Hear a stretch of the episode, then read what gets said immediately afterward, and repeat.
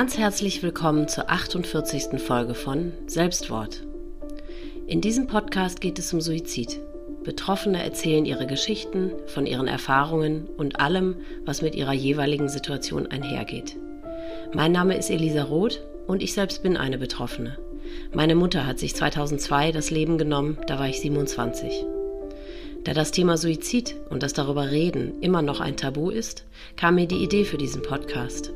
Denn Betroffene wollen ja reden, sie wollen ihre Geschichten erzählen. Und das sollen sie, laut und deutlich und für alle hörbar. Vor einer Weile hat mich folgende E-Mail erreicht. Liebe Elisa, ich verfolge deinen Podcast jetzt seit November. Ich bin so unendlich dankbar dafür. Ich habe ihn in kürzester Zeit durchgehört. Festzustellen, dass trotzdem die Geschichten alle so unterschiedlich sind und doch in den wichtigen Punkten alle so gleich sind, hat mir so sehr geholfen.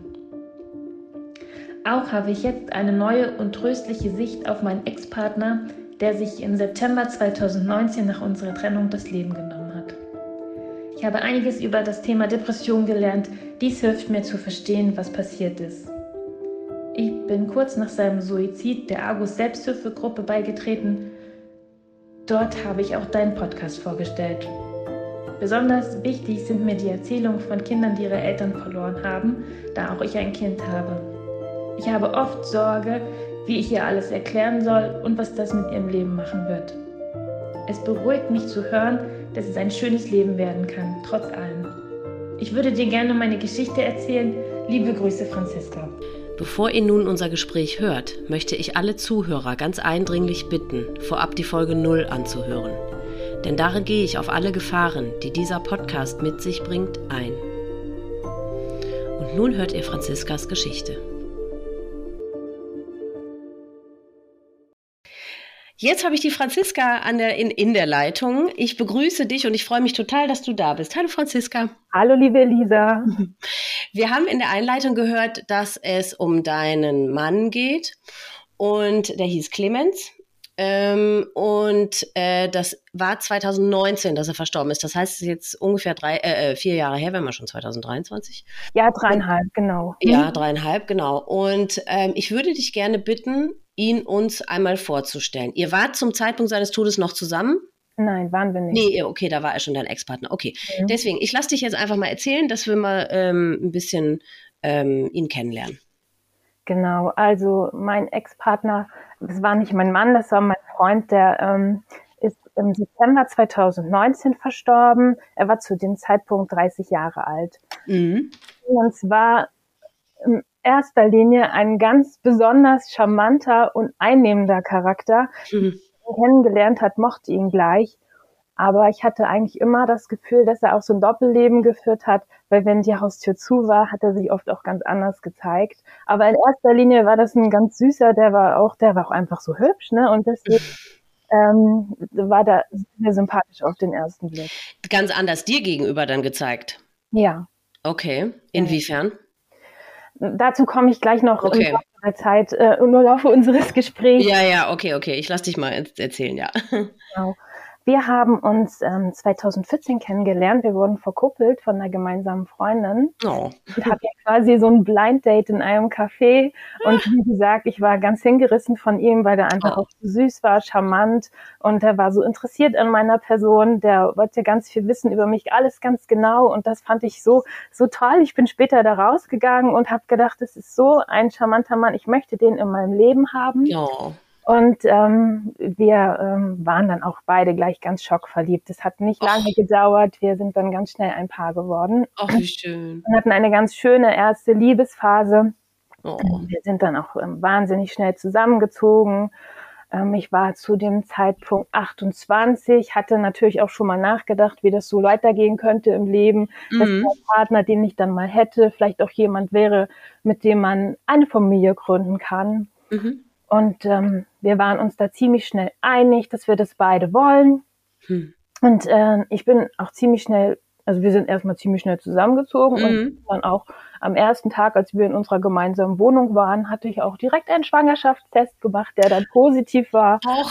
Ja, und also alles ich, im Eiltempo. Habt ihr ein bisschen Gas gegeben, aber ist doch schön. Ein bisschen Gas gegeben, aber ähm, das war sehr, sehr schön für mich mhm. weil, wie gesagt, wir hatten das ähm, besprochen, dass wir das so machen wollten. Es war so, dass ähm, drei Monate bevor ich Clemens kennengelernt habe, seine Mutter verstorben ist nach oh. ähm, einer langen, langen Krankheit und ähm, ich mich immer gefragt hatte, wie das sein kann, dass so ein junger Mann, der seine Mutter verloren hat, so gefasst mit der Situation umgeht. Ich denke, wenn meine Mutter drei Monate irgendwann mal tot sein wird, dann würde ich nicht so fröhlich durch die Gegend springen. Aber er war sehr gefasst und ähm, mhm. konnte da auch immer ganz offen drüber reden. Und mhm. ich hatte das Gefühl, dass er das gut verarbeitet hat. Du, es geht ja tatsächlich auch jeder ganz, ganz anders mit Trauer um, ne?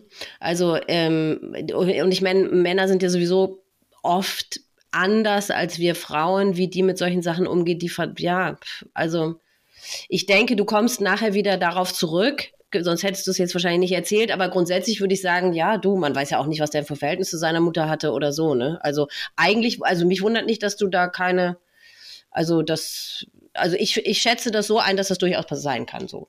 Ja, ja ich, ich, habe das auch so eingeschätzt, mhm. aber ähm, naja, was heißt aber? Also es wird sich, es ist später noch wichtig für die. Denke ich mir, genau.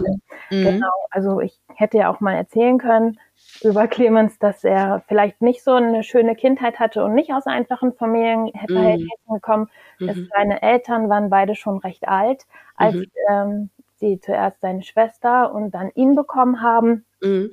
Sein Vater war meines Wissens nach ähm, seine halbe Kindheit schon schwer erkrankt. Er hatte MS und wurde später auch ein Pflegefall, in, musste dann in einem Pflegeheim versorgt werden und war vielleicht charakterlich deshalb auch nicht ganz einfach. Mhm. Die Eltern haben sich in seinem Jugendalter haben sie sich getrennt und ähm, das wird nicht schön und nicht, also das wird nicht schön gewesen sein. Mhm. Ich habe im Vorfeld auf das Gespräch diese gemeinsame Freundin, die wir eben haben, ähm, gefragt, wie sie Clemens beschreiben würde. Und mhm. sie hat gesagt, sie hat lange drüber nachgedacht und sie würde ihn, sie hat ihn immer als irgendwie verloren wahrgenommen. Ja. Das habe ich so nicht gesehen. Jetzt im Nachhinein macht das für mich aber an vielen Stellen ganz viel Sinn. Mhm. Ja, ähm, es war so, dass ich, wie gesagt, ähm, erfahren habe, dass ich schwanger war.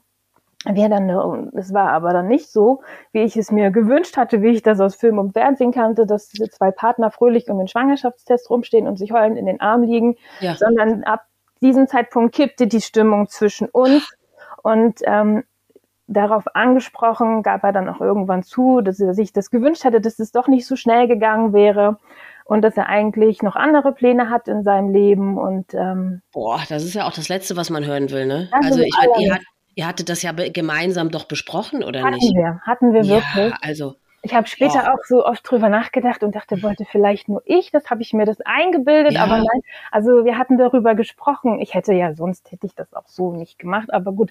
Ähm, Man weiß ja schon, ist zu verhindern, so ist ja nicht. So ne? ist also, nicht, ja, ganz ja. genau. Auf jeden Fall kippte ab diesem Zeitpunkt die Stimmung massiv zwischen uns. Ähm, wir hatten eigentlich nur noch Streit deshalb und ähm, nach jedem Streit sagte mir er immer, dass, ähm, dass er das hinkriegt. Ich muss ihm bitte Zeit geben, sich auf die Situation einzustellen. Und, ähm, okay, also er hat nicht von dir gefordert, äh, dass du das Kind nicht kriegst, sondern er hat irgendwie. Eigentlich schon, aber oh. das war, also das war klar, dass ich das nicht, also dass ich das ja. unbedingt haben möchte. Und hm. ähm, hat ihm auch angeboten, dass so wir getrennte Wege gehen, dass ich das alleine auch durchziehe. Okay. Aber danach sagt er halt immer, doch, wir kriegen das hin. Und mhm. ich wollte das gerne glauben, weil ich auch einfach das so sehr wollte. Ja. Und ähm, ich habe auch nicht gesagt, dass Clemens war, ähm, der war Elektriker, hatte kurz, ähm, bevor wir uns kennengelernt haben, auch seinen Meister gemacht. Also das war auch ein schlauer Kerl. Toll. Der war mhm. ganz, ganz fleißig und ähm, war, wie gesagt, unter der Woche immer auf einer Baustelle. Am mhm. Wochenende hatte noch anders gearbeitet. Wir haben uns also diese gesamte Schwangerschaft über kaum gesehen und äh, hatte sich immer zurückgezogen. Wenn wir dann mal Zeit hatten, hatte sich zurückgezogen und war für mich unnahbar oder wir haben gestritten. Ach. Und ähm, und ähm, also nicht ein bisschen gestritten, also das waren schon, also das, das waren richtige Krisen, die wir dann sofort hatten. Ach, und ähm, das war nicht schön. Nee. Ähm, er machte mir auch immer den Vorwurf, dass ich das darauf angelegt hätte. Und sein Traum war es eigentlich immer, ein Haus zu kaufen, ähm, was er dann renovieren wollte. Und ähm, ich habe mich von ihm überreden lassen, dass äh, so nach dem Motto, ich bekomme das Kind, er bekommt das Haus, dass wir dann auch gleich noch ein Haus gekauft haben, Ach. damit wir das dann alles richtig machen. Ja. Ähm, und ähm, sind dann ähm, noch bevor das Kind geboren wurde, in ein Haus gezogen, was er dann in Windes alle ähm, renoviert und saniert oh. hatte. Der hatte so eine Energie, der war so fleißig, wenn er irgendwas wollte, war so zielstrebig und, und mhm. unglaublich unmenschlich tüchtig. Wahnsinn. Und äh, sind dann kurz vor der Geburt unseres Kindes noch in dieses Haus gezogen. Mhm. Ähm, jetzt muss ich vielleicht auch mal erzählen, dass Clemens also meines Wissens nach seit dem 14. Lebensjahr ähm, Marihuana geraucht hat und ah, okay. ähm, war also ja abhängig und mhm. äh, ich hatte das, ähm, als wir uns kennengelernt hatten, eigentlich so als niedlich empfunden, ehrlich gesagt, weil ich dachte, ach, so ein kleiner Kiffer, der tut ja, ja keinem was. Aber man muss sich mal überlegen, wenn man die Hälfte seines Lebens quasi mit dem Gesetz in Konflikt steht, was das für eine, was das für ein Druck und was für eine permanente Angst man da auch lebt. Das hatte ich überhaupt nicht. Ich hatte sowas, also ich kannte sowas bis dato nicht. Ich hatte da überhaupt keinen Sinn und Verstand für. Aber ich ah. habe auch im Nachhinein gedacht, was muss er ständig in Angst gelebt haben. Meinst du? Ich meine, wegen ja. so ein bisschen Gras, da passiert einem ja nichts, ne? Doch, doch, doch, doch. Also er ist auch, also er war so ein, er ist tatsächlich in seiner Jugend deshalb auch mit dem Gesetz in Konflikt gekommen. Mhm. Und man denkt ja immer, ach Gott, lass doch die Leute. Aber tatsächlich, ähm, tatsächlich, ja, gab es auch Jugendstrafen vorm Gericht und ja, das, ja, ja. Ich wusste da, ich kenne mich da auch nicht so aus. Ich habe jetzt immer gedacht, ja gut, wenn ich das halt selber in, in Fußballfeldgröße anbaue, das ist vielleicht nicht so schlau, aber so ja. für den Eigenbedarf dachte ich immer, pass, ja gut, wenn du mal erwischt wirst, aber das hat so in dem Sinne keine große Konsequenzen. Und glaubst du, dass er selber da irgendwie tatsächlich Schiss hatte? Also vielleicht ach. du, als du es dann wusstest, aber ja, er? Ja, ja, das ist, so. das ist, wird später noch entscheidend sein für diese ah, okay. Denn ähm, mir war das nicht klar, weil ich kannte solche Ängste nicht. Mir ist das nee. erst im Laufe unserer Beziehung ist mir das, ist mir das, ähm, ist mir das auch klar geworden. Ja. Weil jedes Mal, wenn er einen Polizeiwagen gesehen haben muss, muss er Angst gehabt haben. Ach. Ja, er hat auch seinen Führerschein, ich glaube, mindestens einmal schon verloren und das oh. zieht ja alles so einen Rattenschwanz nach sich, mhm. den man dann wiederbekommt. Also das ist, ähm, ähm, das ist schwierig gewesen. Aber und, hatte das schon so paranoide Züge? Also ich meine, weil das ja. ist ja nicht, also alle Kiffer, die ich kenne, die, die, die, die scheißen da drauf. Also der, pf, da hat keiner Angst vor irgendwas. Also ich meine, ja, da muss erstens eine Sucht ja schon ziemlich groß gewesen sein, dass er, wenn er tatsächlich so eine, so paranoid war, dass er es trotzdem dann weitergemacht hat. Weil ich meine, er hätte ja aufhören können. Also denkt man. Ja, das denkt man so, aber er, also er muss schon sehr süchtig gewesen sein, das ja. ist gut, dass du das gerade mal so sagst. Er muss schon sehr süchtig gewesen sein, weil er musste ja immer permanent etwas im Haus haben, um, um, um mhm. sicher zu gehen, dass, dass er eben da, wie seine Sucht jederzeit frönen kann. Ja. Und hat er auch tagsüber schon gekifft oder nur ja, dann? jeden Tag. Jeden Tag und besonders halt eben in der Zeit, wenn er mal zu Hause war. Er war sehr umtriebig erst immer arbeiten gegangen und hat sich danach noch Beschäftigung gesucht, hat ganz viel mit Freunden gemacht. Auch wieder so rastlos. Ich höre ja. das so viel von Erkrankten. Ja, ganz, also, ganz mhm. rastlos. Mhm. Mir ist auch jetzt im Laufe deines Podcasts erst äh, aufgefallen, ja. dass so eine äh, so Schlaflosigkeit oder ja. Ruhe, Unruhe in den Schlafphasen eben auch ein ganz, ganz deutlicher Anzeichen, ein ganz ja. deutliches Anzeichen für eine Depression ist. Ich wusste das bis dato nicht. Nee, man beschäftigt sich damit ja auch nicht. Aber ich äh, habe ja jetzt fast 50 Gespräche insgesamt geführt und ich höre ja auch darüber hinaus sehr viele Geschichten. Das ist wirklich auffällig. Dieses rastlose Narzissmus spielt ganz oft auch eine Rolle. Mhm. Und äh, ja, dann war, gehörte er da auch zu. Mhm. Auf jeden Fall. Also überhaupt habe ich jetzt so, als ich drüber nachgedacht habe, gedacht, also er hat so einen selbstzerstörerischen Lebensstil geführt. Mhm. Ähm, das war im Grunde nicht aufzuhalten, was passiert ist. Er ist, äh, wie gesagt, er hat super wenig geschlafen. Wenn er geschlafen oh. hat, ganz unruhig. Er hat übermenschliche Fähigkeiten gehabt, äh, sich irgendwie mit Dingen zu beschäftigen. Er war so ein Arbeitstier, so fleißig.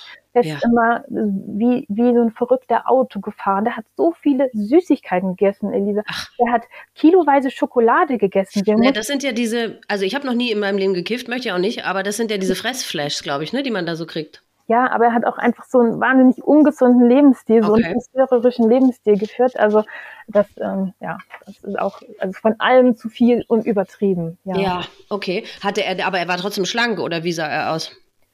Doch, der war, der war schlank, der ging auch gar nicht anders, weil so wie der rumgewuselt ist, der hat das ja alles wieder ab.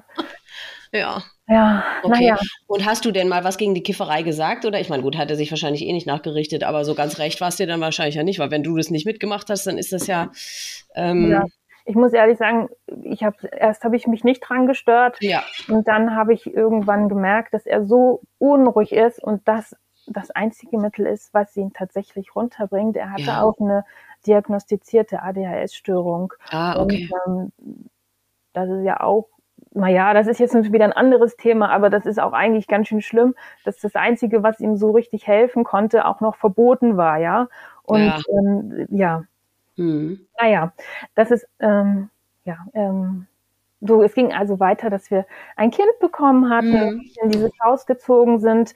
Clemens immer gearbeitet hat, wenn er nicht gearbeitet hat, er zu Hause bekifft in der Ecke saß und ich weiß nicht, ob du so ein Bild dir davor machen kannst, Hm. aber bekiffte Leute sind nicht zugänglich, die sind nicht empathisch, die haben mit sich zu tun und Ja. so saß ich dann mit unserem Kind in diesem Haus mit einem Mann, der sich der eigentlich eine Hasskappe auf mich geschoben hat, Ja. weil ich ihn in so ein Leben der Familie gedrängt habe, was er dann eigentlich dann doch nicht wollte. Und es war ganz schön fürchterlich mit so, einem- mit so einem Kind, äh, mit so einem neugeborenen Kind hat man auch andere Sachen zu tun. Ja. Aber es war, eigentlich war ich oft froh, wenn er einfach nicht da war. Das glaube ich. Ja. Das glaube ich. Weil im Grunde hast du ja zwei Kinder und eins von denen hat noch nicht mal gemacht, was du gesagt hast. Ja, ja, ja. Ja. Es ist so äh, gewesen, dass nach einigen Monaten es das erste Mal dazu gekommen ist, dass er handgreiflich mir gegenüber geworden ist. Ähm, es ist, ähm, ich habe sowas vorher noch nie erlebt. Ähm, ich äh, war vollkommen perplex, als Mhm. das passiert ist, denn ähm, ich kannte, also ich kannte es auf gar keinen Fall von meiner Familie, noch kannte ich Mhm. irgendwelche Freunde im Bekanntenkreis, die von ihren Partnern eine gelangt bekommen. Ja. Und ähm, es war gar nicht so der körperliche Schmerz, es war so Ja. diese, diese Fassungslosigkeit, Ja. dass mir das passiert. Und ich habe mich auch wahnsinnig, wahnsinnig geschämt, dass äh, mir sowas passiert. Ich ja, verstehe ich gut. Mhm. Und war aber wahrscheinlich war der Anlass noch nicht, wahrscheinlich noch sogar relativ nichtig oder war das was was Großes? Irgendwas ganz Nichtiges, ähm, aus einer For- Überforderung seinerseits ähm, entstandene Ja. Geschichte, die sich dann so hochgeschaukelt hat. Es war aber von diesem Zeitpunkt dann so, dass ich nie sicher sein konnte, wann das wieder passiert, weil es ist mehrfach wieder passiert. Und ich habe eigentlich immer versucht, im Spießrutenlauf alle Dinge auszuschalten, die, an denen er sich eventuell stören könnte. Oh, ja. Und das war total anstrengend für mich und das war auch so diffus, dass ich jetzt nicht sagen könnte, okay, wenn ich dies und das mache, dann passiert das nicht. Das Ja. passiert immer wieder aus oh, irgendwelchen Gründen. Mhm. Ja. Wie hast du denn reagiert, als das erste Mal passiert ist?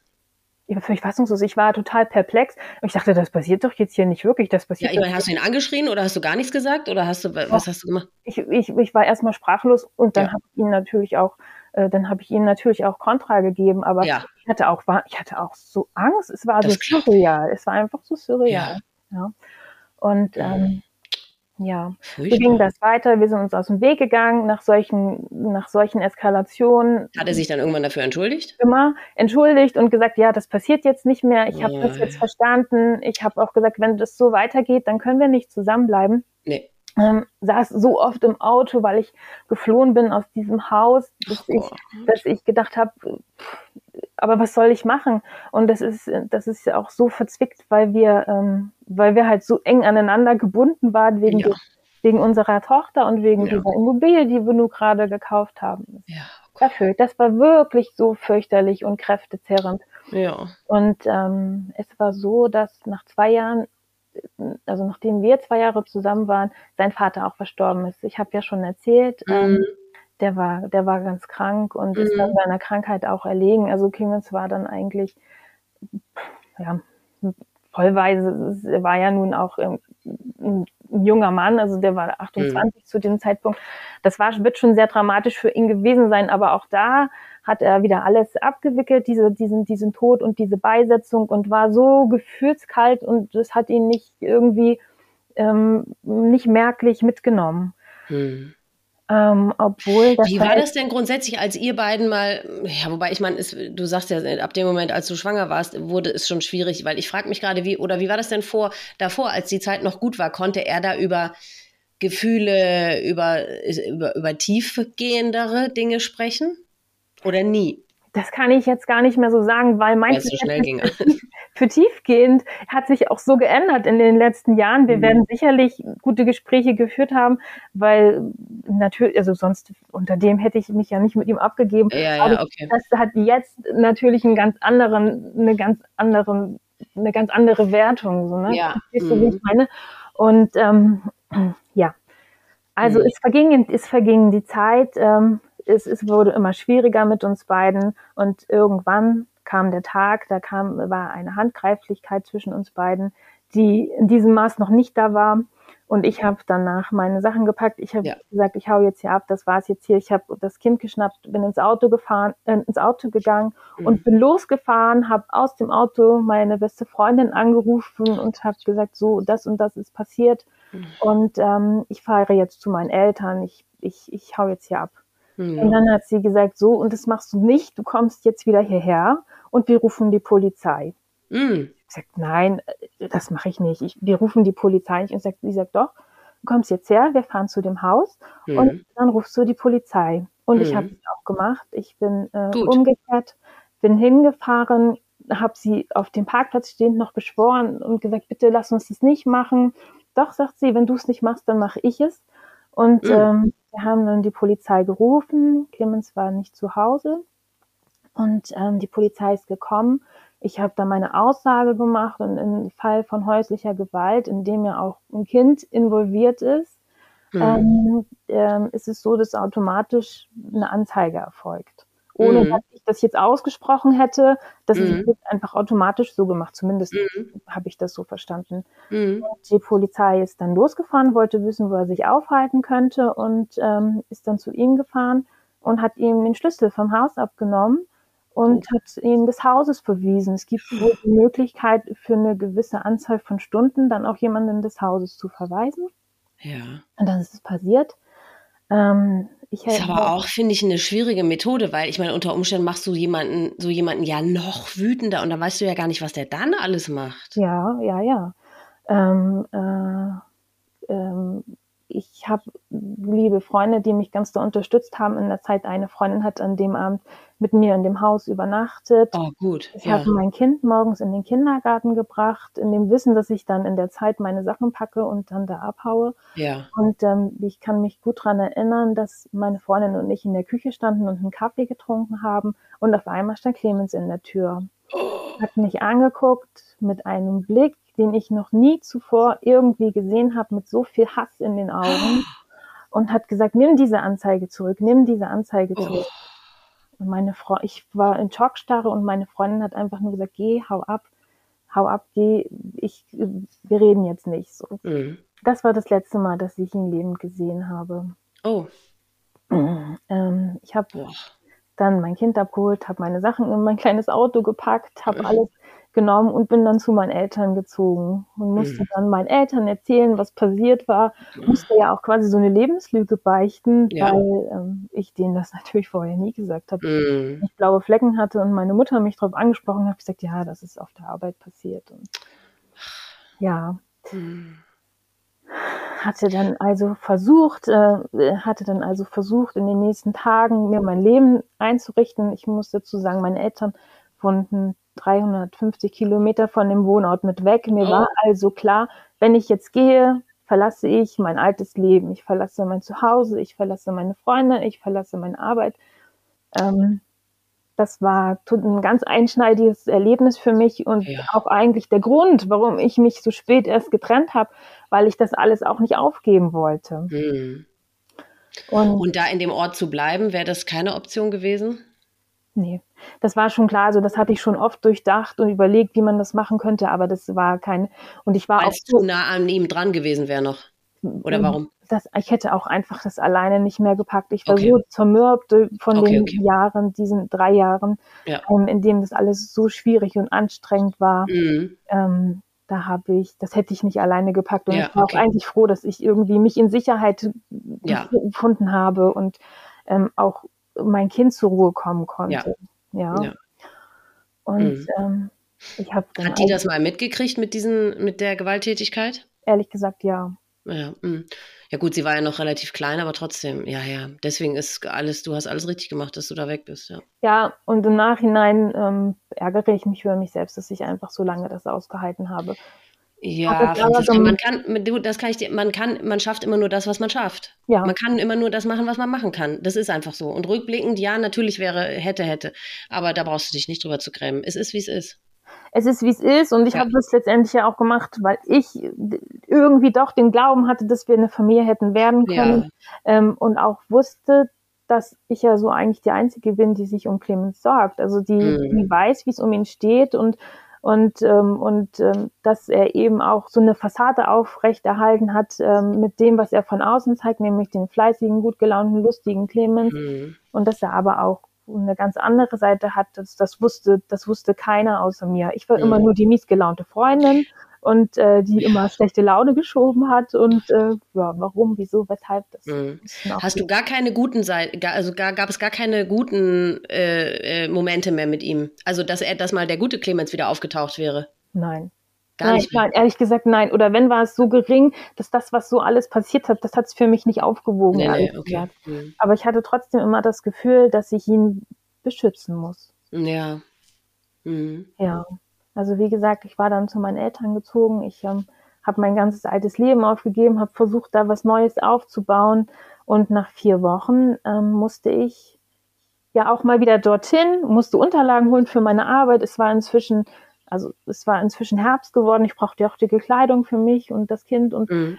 ähm, ähm, das, äh, dann musste ich also dorthin fahren und hatte mit meinen Freundinnen besprochen, wie wir das machen wollten. Ich hatte die, die ganzen vier Wochen keinen Kontakt zu Clemens. Er hat sporadisch versucht, mich anzurufen, aber ich hatte nicht die Kraft, ähm, mit ihm mich zu unterhalten. Nee. Und, ähm, ähm, war auch eigentlich froh, dass ich von ihm nicht sehen und ja. nicht hören musste. Mhm ähm, hatte mit meinen Freunden bes äh, besprochen, wie wir das machen wollten, habe mich also auf den Weg dorthin begeben. Ich kann mich an diese Autofahrt dorthin nicht mehr erinnern, weil ich solche Panik hatte, ihm gegenüberzutreten. Das glaube ich. Ähm, das heißt, du bist einfach so dahin gefahren. Also hast, wusstest auch gar nicht, ist er da, ist er nicht da, du wusstest nichts. Also ich wusste nicht, ob er da ist. Ich hatte ihm dann doch eine Nachricht zukommen lassen, okay. dass ich kommen werde. Er wusste okay. also, dass ich an diesem speziellen Wochenende dort auftauchen okay. würde. Mhm. Hatte er darauf reagiert, auf die Nachricht? Ich glaube nicht. Ich weiß es nicht genau, aber ich glaube nicht. Okay. Mhm. Also es liefen natürlich aber im Hintergrund. Ähm, ich, wir selber hatten ja keinen richtigen Kontakt mehr und er wusste auch, dass ich mich bei ihm nicht melden werde und mit ihm mich zu unterhalten. Er hatte aber im Hintergrund über Freunde, über seine Schwester mir Nachrichten zukommen lassen und also er wusste auf jeden Fall, dass wir dort okay. kommen, dass wir dort ja. kommen werden. Ich hatte ähm, mein Kind bei seiner Schwester gelassen okay. und saß da mit meinen Freundinnen. Also am Freitagabend wusste nicht, wie mir geschah, wie ich dorthin gekommen war, weil ich so Panik hatte und äh, habe äh, gedacht, okay, wie machen wir das jetzt? Und meine Freundinnen, die so gut und so lieb sind, haben gesagt, wir werden auf jeden Fall mit dir zusammen in dieses Haus gehen, Ach, damit toll. du dort nicht alleine hingehst und äh, werden dich dort begleiten. Und ich habe ja, aber immer diesen Zeitpunkt, dass wir dorthin gehen, ich habe den immer weiter nach hinten verschoben. Erst habe ich gesagt, ja komm, wir machen das gleich am Freitag. Dann haben wir gesagt, ja, lass uns das am Samstag gleich machen. Und dann habe ich immer gesagt, ich kann das nicht. Lass uns am Sonntag dorthin fahren und dann schnappe ich mir das Kind im Anschluss und fahre wieder weg. Mhm. Ähm, und dann standen am Sonntag meine drei lieben Mädels mit mir zusammen vor dem Haus und das Haus hatte zur Straßenseite hin ein riesen, riesengroßes Fenster. Mhm. Und wir standen an der Straße und haben in dieses Fenster geguckt. Mhm. Und haben gesehen, dass an der Wand, die man sehen könnte, mit schwarzer Farbe etwas rangeschrieben ist. Wir konnten aber nicht erkennen, was. Gott. Wir sind dann um das Haus rumgegangen zur Eingangstüre. Mein Schlüssel hat nicht gepasst oder ich habe mit meinem Schlüssel die Tür nicht aufgekriegt.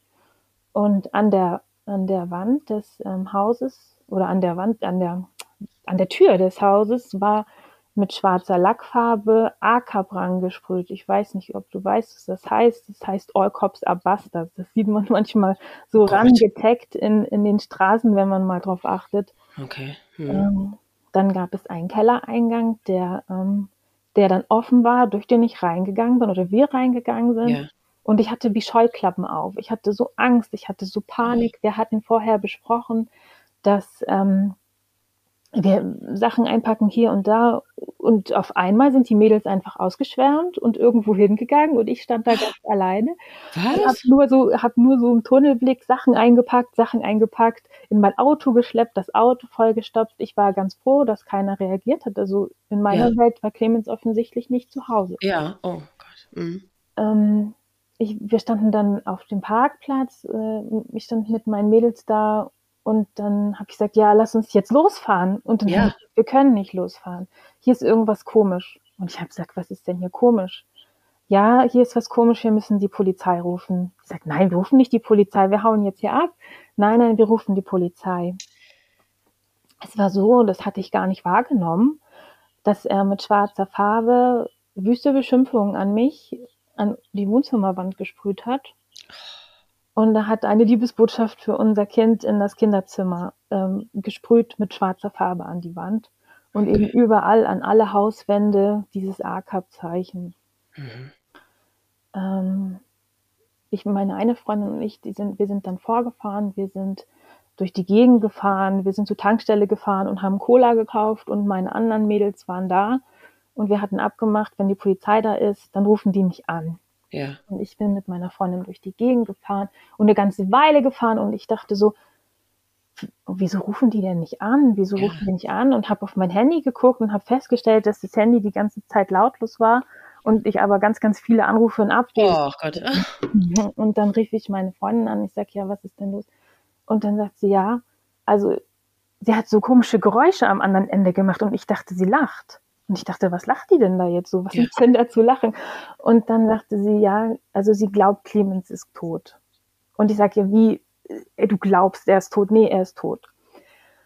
Ähm, wir hatten in diesem Haus so eine Brandschutztür. Das, das hat man wohl früher so gemacht in Räumen, wo diese Öltanks für die Öl, ja, ja, ja. so eine dicke, schwere ja. Metalltür. Und ähm, sie, sie hatten diese Tür geöffnet und gesehen, dass er da auf dem Boden lag und daraufhin die Polizei gerufen. Oh. Er hatte sich also ähm, ein Lager auf dem Fußboden in diesem Kellerraum aufgebaut, hat da wohl Musik gehört über sein Handy, hat sich da mit einer Decke hingelegt und so wie ich das im Nachhinein erinnere, eine Überdosis an sämtlichen Medikamenten und Drogen genommen und sich dann da zum Sterben in den Keller gelegt. Okay. Ja. Ich, äh, meine Freundin selber haben ihn nicht, also nicht von Nahen gesehen. Sie haben gesehen, dass da jemand liegt, haben dann die okay. Polizei gerufen. Ähm, die Polizei kam und dann ging das Prozedere los, was dann losgeht, bei dem ich auch nicht dabei war, weil ich ja, wie gesagt, im Auto meiner Freundin saß. Mhm.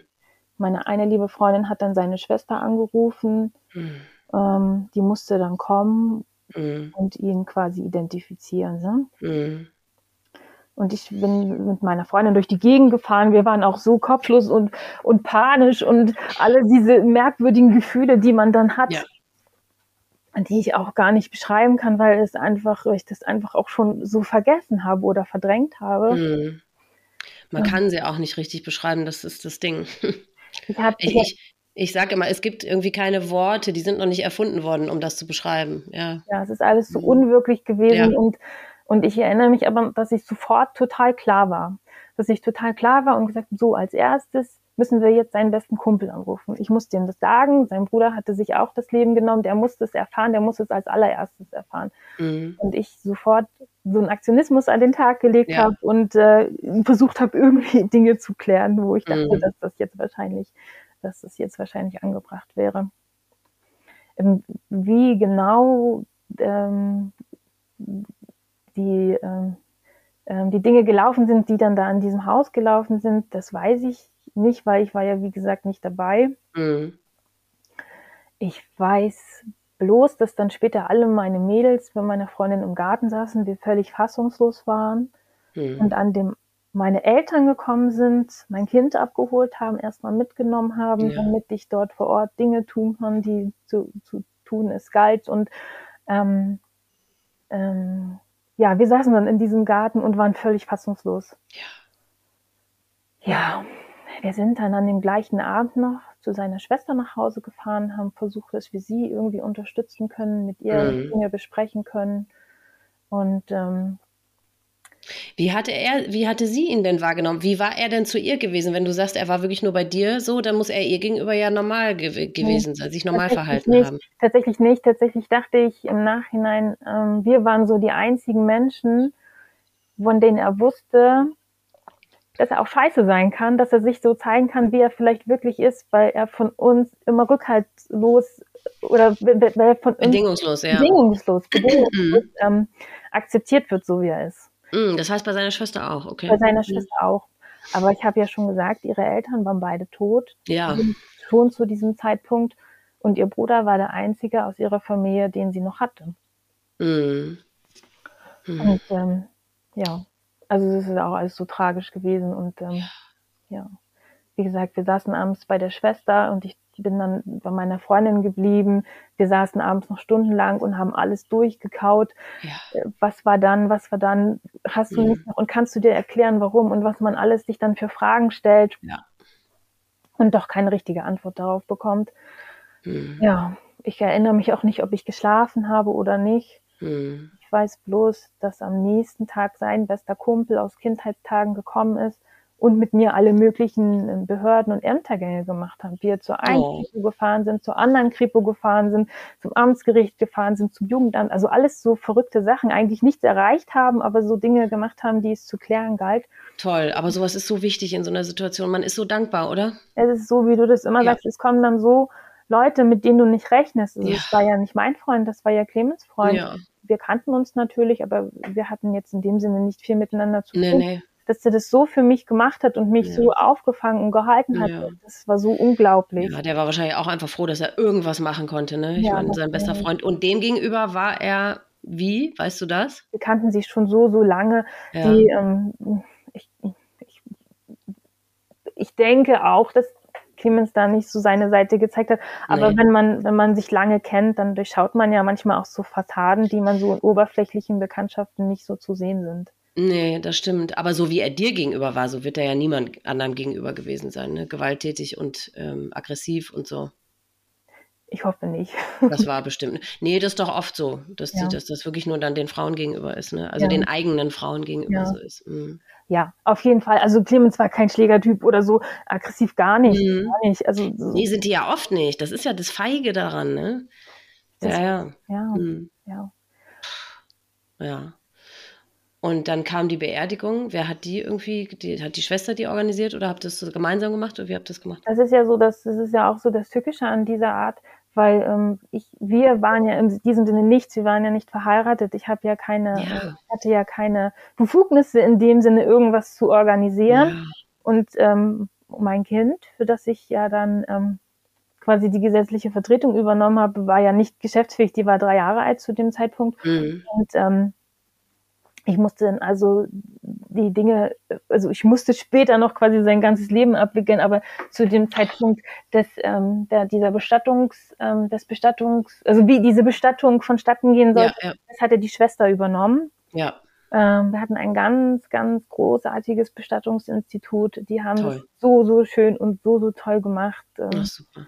ähm, also ich bin so dankbar, dass wir dieses gewählt haben und Ja. ähm, ich saß ja immer noch total unter Schock, saßen wir da alle in dein, ihre Familie und, und ich saßen da und ähm, ich habe nur gedacht, wir machen das alles so, wie sie das möchte, Ja, damit sie irgendwie, irgendwie ihren Frieden damit finden kann. Ja. Das ist natürlich Blödsinn, weil äh, sie kann ihren Frieden nicht mit einer schönen Beerdigung finden, aber, aber ich wollte das so haben, dass es für sie ja. irgendwie machbar ist. Hm. Und ich wusste, wenn ich mich mit Clemens über den Tod unterhalten habe, hat er immer gesagt, werf mich auf den Komposthaufen.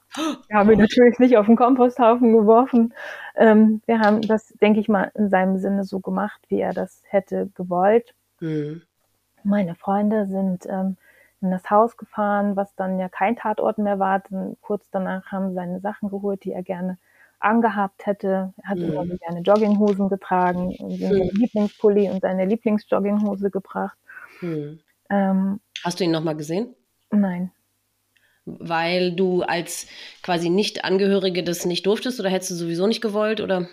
nee, ja, das möchte ich gleich noch erzählen. Okay. Mhm. Ähm, es ist so, dass, ähm, dass bi- bis zu dem Zeitpunkt das Verhältnis zu seiner Schwester, wir haben uns nie so gerne gemocht, aber ich denke mal, wir haben uns im Großen und Ganzen akzeptiert. Ja. Der Ton hat sich aber ab dem Zeitpunkt, ab dem wir diese Beerdigung organisiert haben, ganz, ganz, ganz doll verändert. Es ging natürlich, wie das immer so ist, dann auch irgendwann um das liebe Geld. Und ähm, Hm. ja immer dann der Punkt, wo, ja, wo die größten Streitigkeiten wahrscheinlich entstehen. Ne? Mhm. Also der Ton hatte sich ins Negative, äh, Auch zum Negativen verändert. ins Mhm. Negative verändert, ganz Mhm. Okay. Und das, ähm, ähm, ähm, ich kann schon verstehen, dass Trauer so was Verrücktes ist und man nicht so weiß, vielleicht Sachen sagt, die man sonst Ja. nicht gesagt hätte. Mhm. Aber sie hat eben auch geäußert, dass ich ihn in den Tod getrieben habe. Das wäre jetzt meine Frage gewesen, ja. Ja. Ja. Und ähm, ich war, das war für mich ab dem Zeitpunkt eigentlich die, die zweite Katastrophe, die für Ja. mich ähnlich schlimm war, Ja. weil ähm, weil diese diese diese Familie, die sich dann für mich noch mehr entzweite, ähm, weil da einfach Sachen gesagt wurden, die hinterher nie wieder gut zu machen Ja. wurden und ähm, das ähm, das blieb auch nicht dabei. Mhm. Ähm, wie gesagt, wir haben diese Beerdigung organisiert. Ich denke mal absolut in Clemens Sinne. Mhm. Ich bin dann ähm, nach Hause gefahren irgendwann, als es nichts mehr zu organisieren und zu klären gab und habe gehofft, dass ich dort ein bisschen zur Ruhe kommen kann. Mhm. Mm, Ich war drei Tage weg. Ich habe ja dann mein Kind auch wieder gesehen. Mhm. Ähm, das war natürlich, das, die ganze Thematik war natürlich omnipräsent und ich musste ihr natürlich dann auch irgendwann sagen, was passiert ist. Sie war aber drei, hast du gesagt? Jetzt sie war drei, also ich habe ich habe sie dann irgendwann zur Seite genommen, weil es halt, sie hat ja auch gemerkt, dass wir die ganze Zeit angespannt waren und Mhm. die ganze Zeit sowas Hat sie denn mal nach dem Papa gefragt? erstaunlich wenig. Ja. Erstaunlich wenig, weil die hatten ja auch in der Zeit, also auch als er lebte und wir dann so vermeintlich Ja. zusammen gewohnt haben, war es eher die Ausnahme, dass die Ja. beiden was miteinander gemacht hätten. Ja. Also so sie, er hatte nicht so Interesse an Familienaktivitäten jeglicher Ja, ja. Also waren die gar nicht so eng. Mhm. Nee, Gott sei Dank möchte ich eigentlich sagen. Ja. Mhm. Weil was wäre da schlimmer gewesen, einen heißgeliebten Vater zu verlieren? Ja. Das wäre ja, Ja. fürchterlich. Bin ich eigentlich jetzt im Nachhinein froh drum. Ja. Ja. Mhm. Würde ich auch so sehen, ja. Ich habe dann irgendwann mein dreijähriges Kind zur Seite genommen und habe mich mit ihr hingesetzt und ihr gesagt, dass ihr Papa gestorben ist. Ich hatte ganz doll Angst vor dem, was passiert, aber sie war halt wirklich, wirklich noch so klein. Sie hat das Ja. nicht verstanden. Sie hat das im Nee. Spiel aufgegriffen und ähm, wie kleine Kinder so sind, ist sie dann losgezogen und hat das jedem erzählt. Ja. Und mein Papa ist gerade gestorben. Ja. Also so, ja. ähm, ja, habe versucht, ein bisschen zur Ruhe zu kommen dann, aber das ging nicht, weil ständig mein Telefon geklingelt hat, weil immer irgendjemand was von mir wollte, Mhm. weil dann auch ganz viel böses Blut geflossen ist von Seiten der Familie der Schwester und ähm, es dann so war, dass ich dass wir irgendwann nur noch über Sprachnachrichten kommuniziert haben, weil, weil keiner den anderen angerufen hat, weil inzwischen so viel da in der Luft lag, dass, äh, dass es nicht mehr möglich war, sich miteinander zu unterhalten. Und ähm, ähm, dann auch gesagt wurde, der, ohne dass ich darauf vorbereitet wurde, der Sarg ist jetzt geschlossen, du wirst ihn nicht nochmal sehen. Oh. Ähm, Wir haben das jetzt beschlossen, dass du ihn nicht sehen darfst und der Sarg ist jetzt zu. Oh. Ja. Also Wow. mir, mir wurde damit also die Möglichkeit genommen, mich Boah. zu verabschieden. Mhm. Hättest du es sonst gemacht? Auf jeden Fall hätte ich es gemacht. Mhm. Ich hätte das auf jeden Fall gemacht. Und es ist etwas, was mir bis heute sehr, sehr nachhängt. Das ist Mhm. ja auch das, was man immer wieder hört, dass das Gehirn das nicht versteht, wenn man das nicht mit eigenen Augen gesehen hätte. Genau. Ja.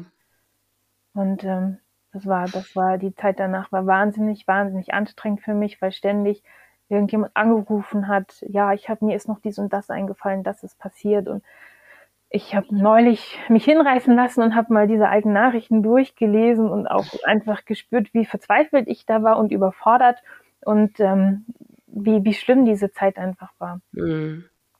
Hast du selber irgendwie äh, unmittelbar ein, ein Schuldgefühl gehabt oder so? Ich habe vom ersten Moment dieses Schuldgefühl nicht von mir gewesen. Ich habe sofort gemerkt, dass ich keine Schuld habe.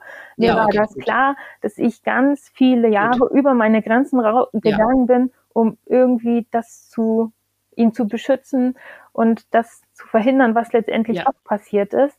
Und Ja, aber ähm, hast du im Vorfeld, hast du mal irgendwie das alles mit einer Depression in Verbindung gebracht? nein, auf keinen Fall. Nee. Auf nee, oder hast du mal die Angst gehabt, er könnte sich umbringen? Ja. Ja? Ja.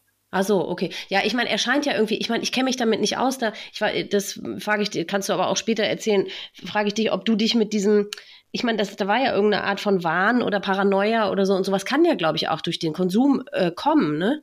Absolut. Und jetzt in ja. den Jahren, mit denen ich mich damit beschäftigt habe, es ist ja auch so, dass ganz oft Abhängigkeitserkrankungen mit einer Depression ganz eng zusammenhängen. Ja, genau. Ja. Und das wird bei Marihuana doch eigentlich immer irgendwie so abgest nicht abgestritten, aber immer behauptet, nee, das ist eigentlich total gesund oder so. Aber ich meine, das hört man doch wirklich oft, dass jemand, der so über so viele Jahre ähm, das konsumiert, dass das wirklich äh, sehr schlecht ist, ne? Dass es sehr schlecht ist und auch wenn man in jungen Jahren schon damit anfängt. Ja, mein, ganz genau. Mein Nachbar Clemens 14 seitdem. Boah, ja. ja. Sein halbes Leben. Das ist, das ist und, ja, und, und, vor allem ja offensichtlich exzessiv. Nicht mal am Wochenende einen nein, Joint, sondern nein. halt wirklich jeden Tag und so. Ne? Boah. Jeden Tag äh, bis zur mhm. völligen Lethargie. Und ähm, das macht was mit einem. Ja. Ja, und, und ich meine, ja eben, er, der war ja gar nicht, konnte ja gar nicht mehr rational denken, offensichtlich, ne? Offensichtlich nicht, nein. Nee. Und er war nie in irgendeiner Behandlung, mal in irgendeiner, keine Ahnung, auf irgendeine Art und Weise. Ähm, wenn du mich jetzt so fragst, erinnere ich mich daran, dass er, ähm, ja, das hätte ich vielleicht auch mal eingangs erwähnen müssen, dass ich wusste, dass er, ähm, dass er schon in seiner Jugend einen Versuch dieser Art gestartet hat. Also oh. ich weiß nicht, ob er ein Kind oder ein Jugendlicher gewesen ist, wie genau das abgelaufen ist. Das weiß ich auch nur vom Hörensagen. Als ich ihn mal darauf angesprochen hatte, hat er da gar nicht reagiert. Da saß er ein Suizidversuch oder ein Entzugversuch? Ein Suizidversuch. Ah, okay. Mhm. Mhm. Er hatte, und das zweite Mal gab es wohl auch einen Suizidversuch, ähm, auch infolge einer Trennung von einer anderen Freundin, nachdem oh. er sich auch in psychologischer Behandlung gegeben hat. Oh, okay. Ja. Ich hatte das aber ehrlich gesagt nicht nicht ernst genommen, weil, also was heißt nicht ernst genommen? Ich habe, das war einfach so fern von meiner Lebensrealität, ja, ja. dass ich dachte, so ein, so ein kleiner Jugendlicher, der irgendwie traurig ist, versucht auf sich aufmerksam zu machen. Ich hätte nie gedacht, dass sowas tatsächlich möglich ist. Also ja. damit habe ich nie gerechnet. Nee. Und auch wusste ich zu dem Zeitpunkt, als ich dieses Haus verlassen habe, hatte ich tatsächlich das Gefühl, dass so etwas passieren könnte hatte das. Ja, da war er ja außer Rand und Band sowieso ja. schon, ne? Ja. Und ähm, ich hatte das im Hinterkopf, dass sowas passieren könnte. Habe ja. ich aber in Kauf genommen, weil ich mich ja. und mein Kind retten musste. Nee, genau. Du, jemand, der so, wie du sagst, außer Rand und Band ist, weißt du ja nicht, in welche Richtung der dann aggressiv wird, ne? Ob in seine eigene oder eben, ja eben. Ich hätte, glaube ich, mich auch so gefühlt wie du. Der heißt, dass man einfach Angst kriegt, dass er euch wirklich was antut. Ja. Weil du, der ist ja, war ja gar nicht mehr zurechnungsfähig, ne? Weil Jemand, der so wahnhaft ist, ja. Und, und wenn man sich das mal überlegt, er macht das genau an dem Wochenende, wo, wo er wusste, dass ja, ich komme, dass ja, ich komme, schmiert mir dann noch irgendwelche ähm, ja. Beleidigungen an die Wand. Und ähm, das war sein Abschiedsbrief, ne? Ja. Mhm. Das war mhm. sein Abschiedsbrief und ähm, ähm, hat mir da letztendlich auch nochmal versucht, ja, ja, einen mitzugeben. Einen mhm. mitzugeben. Um mhm. welchen Preis? Also es ist einfach so verrückt und waren. Ja, daran kannst du sehen, dass der, der war ja überhaupt nicht mehr gesund im Kopf, also ja. gar nicht mehr. Weiß man, wann er, weil du warst ja dann erst am Sonntag da, ne? Genau. Hatte er das dann auch tatsächlich am Freitag schon gemacht? Konnte man das irgendwie rückverfolgen? Nein, also nachher in der, in der, in der Sterbeurkunde stand auch drin in der Zeit zwischen Freitag und Sonntag. Okay. Gestorben. Naja, also es würde ja passen, dass es tatsächlich dann ja schon am Freitag gemacht hat, wahrscheinlich bevor, also als er, er wusste ja nicht genau, wann du kommst, aber er musste ja damit rechnen, dass du am Freitag schon kommst und mhm. dann wahrscheinlich. Ja. Ja. Boah. Schwierig. Ganz ja. schwierig. Echt. Aber wie gesagt, so eine Schuld habe ich also natürlich war mir schon klar, dass ich da natürlich einen gewissen Anteil dran habe. Aber mich bin jetzt eigentlich diejenige, die es getroffen hat. Also es hätte auch die nächste oder die, die Freundin davor ja. sein können. Es war eigentlich ja nicht aufzuhalten, sagt, denke ich nee. jetzt im Nachhinein. Weil jemand, der so einen selbstzerstörerischen Lebensstil hat, jemand, der offensichtlich so unglücklich ist und in so, in so einer Doppelwelt lebt, in dem er versucht, nach außen hin der fleißige, strebsame, freundliche, witzige zu mm. sein, bei dem es aber hinter verschlossenen Türen ganz anders aussieht. Das muss so anstrengend für ihn gewesen sein und ja.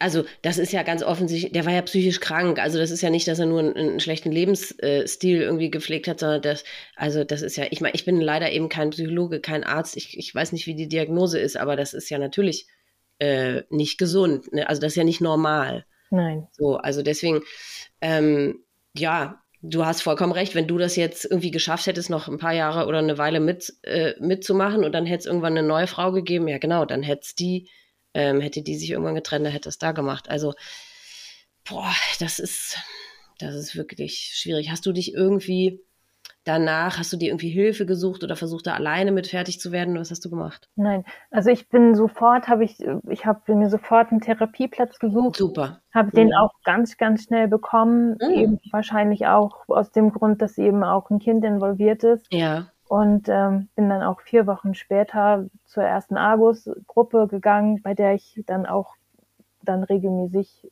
Ja, Argus müssen wir nochmal sagen, gut, das wissen in, wahrscheinlich inzwischen alle Zuhörer, aber das ist äh, der Europas größter Verein, der sich um Suizidhinterbliebene kümmert. Ne? Angehörige um Suizid, dafür steht Argus. Genau, und die haben deutschlandweit haben die äh, Selbsthilfegruppen, ne? Und mhm. zwar ausschließlich für Suizidhinterbliebene, ne? Ganz genau. Mhm. Ja. Und ja, da hast du ja Glück gehabt, dass es auch in deiner Nähe eine gab. Ne? Es war nicht in meiner also, Nähe. Ich musste, ich musste jeden Tag, also ich musste jedes Mal da eine Stunde hin und zurück. Ach so, ach so. Das war ein riesen, riesen Aufwand. Ja. Und, ähm, mhm. und ähm, ich, es gab aber nichts Näheres. Und, ähm, ich, ich wollte gerade sagen, weil es gibt natürlich nicht nur die Argus, sondern es gibt natürlich auch andere Selbsthilfegruppen, aber ähm, ja, die sind halt, das ist der größte Verein, den es so gibt, ja, genau. Ganz genau. Und wie war das da hinzugehen? Also hattest du, ja, erzähl mal deine Erfahrung, weil es ist ja auch nicht für jeden was, aber für dich war es offensichtlich gut, ne? Für mich war es offensichtlich gut. Ähm, ich hatte wahnsinnig, ich hatte so Schiss, dahin zu gehen. Das glaube ich. ich hatte, mir war das so unangenehm und ich, dann ging diese Fragerunde los und ich dachte, oh bitte, gleich bin ich dran, dann muss ich mm. alles erzählen, das ist ja so fürchterlich, aber es ist mir so leicht gefallen. Mm. Und einfach zu sehen, dass es andere Leute gibt, denen das ja. auch passiert ist, weil wenn, wenn dir sowas passiert, denkst du ja, du bist der einzige Mensch auf der ganzen ja. Welt, dem sowas zustößt und mhm. einfach zu sehen, dass es andere Menschen gibt, die da sitzen, die da hinkommen. War da auch jemand, der so eine, bei dem die Geschichte so ähnlich war wie deine, weil die ist tatsächlich ja nochmal besonders, ne? Also nochmal anders als bei den meisten, zumindest mit denen ich bisher gesprochen habe, ne? Das ist ja so, ja, dieses, weil ich könnte mir vorstellen, dass, ähm, deswegen bin ich sehr froh, dass du dieses Schuldgefühl nicht so ausgeprägt hast. Aber die Umwelt, wie auch wird ja genau, oder, oder viele äh, Leute werden ja denken, genau wie seine Schwester das tut, ja, das bist, du bist der Schulter, du hast ihn verlassen und deswegen hat er sich umgebracht. Mhm. Ne? Also das ist ja, boah. Ist ja Wobei ich sagen muss, dass ich das bis auf aus, aus, von ihr nirgends gehört habe. Also ich hatte, ich habe es weder gehört noch irgendwie ah. mir jemand das Gefühl gegeben, dass es so Gott ist. sei Dank. Ähm, da bin ich sehr, sehr froh drum. Gott sei Dank. Ja, weil es ja auch einfach nicht so ist. Ne? Aber ich kann mir vorstellen, dass es sehr viele Dummköpfe da draußen gibt, die äh, das denken. Hm. Ja, ja, das glaube ich. Und ich kann auch verstehen, dass man in seiner Wut und der Verzweiflung irgendeinen ja. Grund sucht und was wäre naheliegender, ja. ne? Als ja. erstmal jemand anders die Schuld dafür zu geben. Ja, Genau, deswegen, das habe ich auch von der Schwester gedacht. Habe ich auch gedacht, die muss man auch wahrscheinlich so ein bisschen verstehen. Die, das war ihr letzter Angehöriger, jetzt ist der ja. auch noch weg und ja. zwar durch einen Suizid. Also ja. nicht, weil er Krebs oder MS oder was hatte, sondern eben durch Suizid und das wird die ja gar nicht aushalten können. Das kann die ja nicht ertragen. Und dann ist es natürlich einfacher, wenn, wenn irgendjemand daran Schuld hat. Ne? Ganz ja genau, ganz genau. Und deshalb mhm. verletzt mich das natürlich, aber ich kann auch darüber hinwegsehen, weil ich einfach weiß, dass das aus absoluter Verzweiflung gesagt wurde. Mhm. Mhm.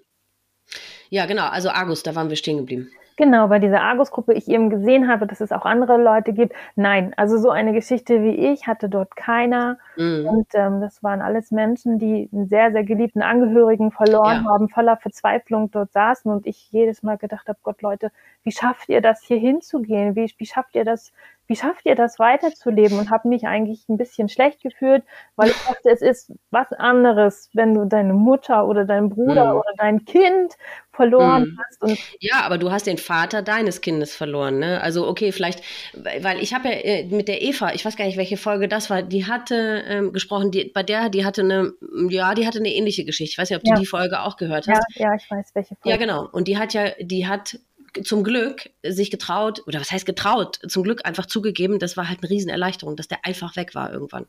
Ja, ne? Aber trotzdem ist der Vater der Kinder natürlich dann weg, ne? Ja, es ist tatsächlich mhm. so gewesen, dass ich einige ja. Monate dann danach gedacht habe, was, warum fühle ich mich so komisch? Ich kenne dieses Gefühl nicht einordnen, bis mir dann klar geworden ist, Ich war total erleichtert. Ja. Ich war total erleichtert, dass ich diese Angst und diese Sorge los bin. Ja.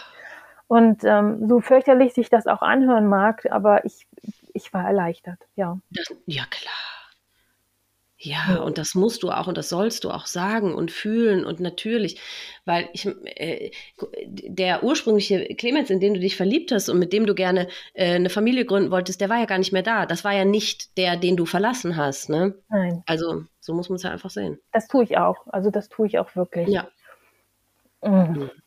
Ja, wie gesagt, ich von dieser Argus-Gruppe immer nach Hause gefahren bin und dachte, mir geht es eigentlich um einiges besser mhm. als allen, die da sitzen. Denn ich habe ja, das ist auch, es hört sich, es hört sich so fürchterlich an, das zu sagen, aber ich habe niemanden verloren, den ich so fürchterlich geliebt habe. Weil, ja, nee, ich weiß, was du meinst. Ne? Mhm. Ja. Mhm. ja, aber trotzdem sind ja so viele Aspekte an so einem Suizid nicht normal und sind halt einfach anders als bei einem anderen Todesfall. Ne? Und deswegen auch du hast natürlich das Recht, in so eine Gruppe zu gehen und ähm, ja, irgendwie Werkzeuge an die Hand zu kriegen, wie du damit zu, weiterzuleben hast. Also ist ja ganz, natürlich ist es anders, aber es ist nicht weniger schlimm. Ja, und meine Trauer ist nicht weniger wert, das weiß ich auch. Ganz genau. Ja. Mhm. Ja. Mhm. Aber hast du dir darüber hinaus noch irgendwie, ach so, ja, den Therapieplatz hast du gesagt, hast du nach vier Wochen ge gekriegt, genau. Gehst du da immer noch hin? Nein, das habe ich Nö. irgendwann eingestellt, weil ich ja. dachte, mir geht das jetzt so relativ ja. gut, also dass ich das handeln kann. Das ja. äh, habe ich dann irgendwann aufgegeben. Ähm, es war für mich aber dennoch natürlich eine richtig fürchterliche Zeit, weil ich eben auch mein komplettes Umfeld hinter mir gelassen habe. Also alle meine ja, ja. Freunde, mit denen ich hätte drüber reden können, die waren so, so weit weg. Und dann ging ja. es ja im Frühling oder im, im, Winter 2022 ja auch mit Corona los. Da war das alles noch mehr eingeschränkt. Dann waren diese Argus-Gruppen eingeschränkt und ähm, ich fühlte mich da sehr, sehr alleingelassen und äh, ausgebrannt und äh, musste mich ja nebenbei noch als, als alleinerziehende Frau um, um, um ein kleines Kind kümmern. Ja, ja. Mhm. Ähm, das war schon, äh, das war so, das war so kräfteraubend. Das ich habe, also der, nachdem der Kontakt mit der Schwester, also die Schwester hat keine Anstalten gemacht, ähm, sich äh, darum zu kümmern, dass irgendwie Clemens Lebens Leben abgewickelt wird. Also jede Versicherung, jede, jede, jede Bankaktivität, das habe ich alles gekündigt.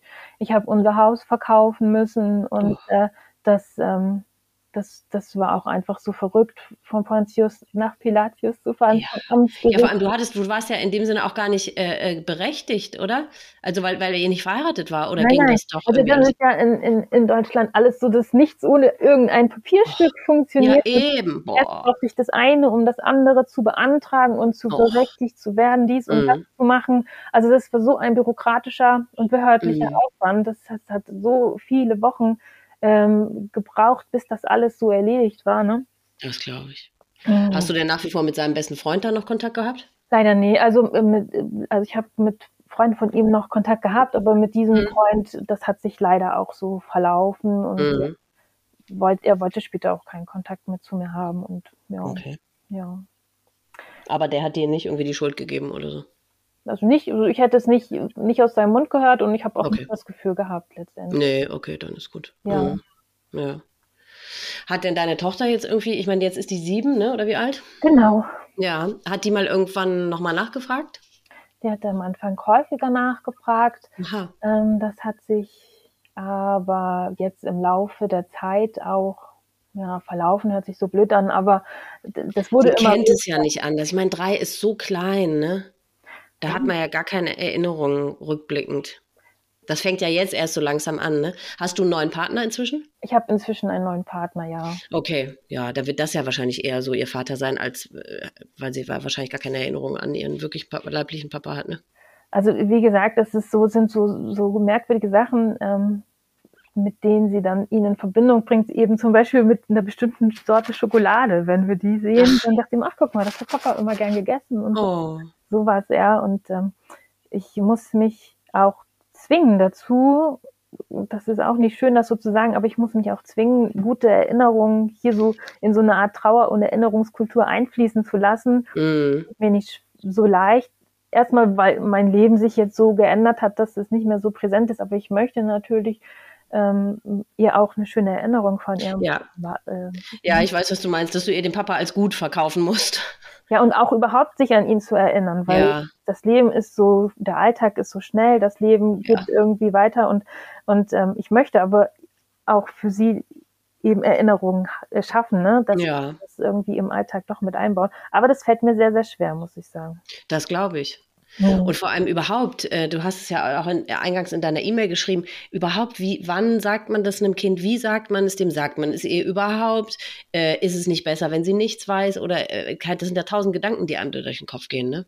Also sie weiß, dass ihr Papa gestorben ist, woran Ja. und wie, das, Ach, weiß sie, das weiß sie nicht. Nee. Das ja. weiß sie nicht und es ist Mhm. so, dass ich habe natürlich sämtliche Bücher gelesen, Informationen, Ratgeber, Mhm. mit Psychologin drüber gesprochen und eigentlich alle sagen so im Großen und Ganzen, dass Kinder die Fragen stellen, deren Antwort sie ertragen können. Und darauf ähm, habe ich mich jetzt auch Ah. so ein bisschen berufen, dass ich eben Ja. mal gezeigt habe oder gesagt habe, wir können das über alles reden.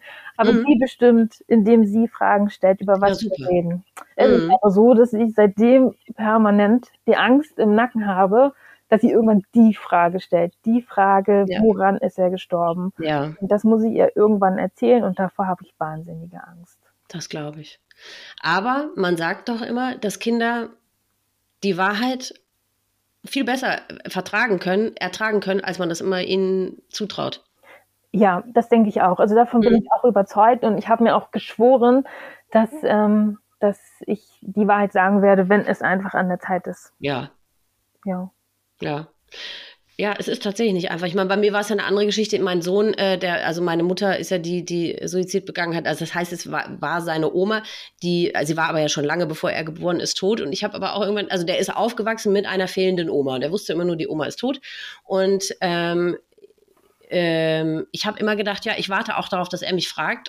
Und er hat mich aber nie gefragt, also nie gefragt, warum ist sie, woran ist sie denn gestorben? Und dann habe ich irgendwann, also als er zwölf war, habe ich gedacht, ja, ich will ihm das aber jetzt auch mal sagen, weil das, äh, man fängt ja dann an, das Leben so ein bisschen anders zu betrachten, auch wenn man das weiß, dass das passiert ist. Und weil ich habe ihm in dem Zuge, wollte ich ihm auch beibringen, du, es ist immer ganz wichtig, dass wir ganz mit offenen Augen auf unsere Mitmenschen gucken und wirklich uns um die kümmern und die, denen es schlecht geht und so weiter. Und ähm, also er hat von sich aus nicht gefragt. Also da hätte ich wahrscheinlich bis heute noch warten können. Also jedes Kind ist da auch anders, ist speziell, ne? Ja. Schwierig. Ja, finde ich auch sehr, sehr schwierig. Und das Ja. ist auch so eine, es ist wie gesagt, wie so eine Angst, die mir permanent im Nacken sitzt, dass Mhm. ich denke, oh, geht das jetzt gleich los? Würden wir jetzt dieses Gespräch führen? Aber es ist, wie gesagt, bis jetzt noch nicht dazu gekommen. Mhm. Mhm. Ja, ich weiß auch nicht. Tja, ich meine, jetzt ist sie wahrscheinlich so in dem Alter, wo sie irgendwann, ich meine, sie hat ja wahrscheinlich so in ihrem Alltag auch keine äh, Berührungspunkte. Ich meine, du wirst auch keine Fotos ja irgendwo hängen haben oder so, ne? Doch, Ja, ich vielleicht irgendwie, wenn in der Schule andere Kinder von ihren Vätern, wobei der wird sie ja wahrscheinlich auch nur sagen, ja, der ist halt tot. Keine Ahnung. Ja, pff, ich beneide dich nicht. Also ist nicht einfach, aber ist ja gut, dass du dich schon belesen hast, dass du mit einer Psychologin gesprochen hast und dass du dich einfach so ein bisschen informierst, dass man so ein bisschen so einen Leitfaden hat, wie man es machen könnte, ne? Ja, ja. Ich hoffe bloß, dass dann, wenn es soweit ist, ich auch so, sagen wir mal, so, so tough bin und mich nicht winde irgendwie mit dummen Ausreden. Aber ich habe mir das ganz, ganz fest vorgenommen, dass ich einfach da ehrlich sein muss, Ja. weil, und ich möchte das auch sein. Mhm. Ja. Du musst ja vielleicht deine, deine Geschichte, die ihr, die du mit deinem, mit dem Clemens hattest, musst du ihr ja nicht auf die Nase binden, aber du kannst natürlich, musst du ja dazu erklären, äh, dass er halt psychisch einfach krank war, ne?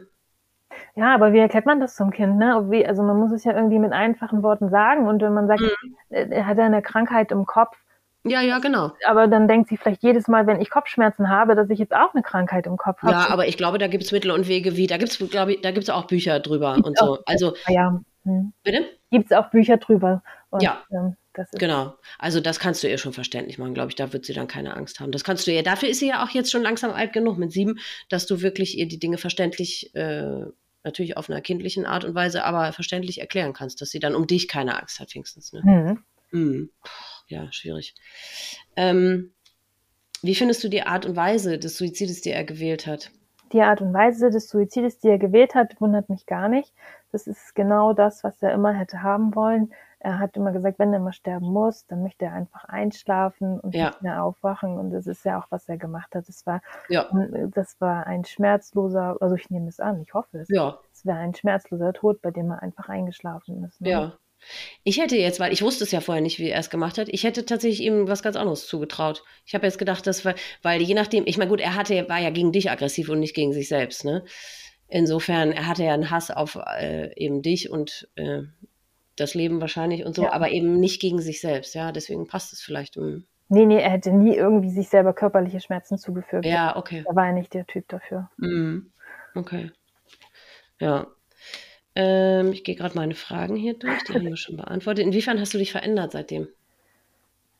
Ich höre das immer in deinem Podcast, wenn du das sagst, dass mhm. ähm, ich ähm, kann das auch nur von mir sagen, dass ich so viele Probleme so nichtig finde und immer denke, Leute, worüber regt ihr euch auf? Habt ihr mm. keine anderen Sorgen?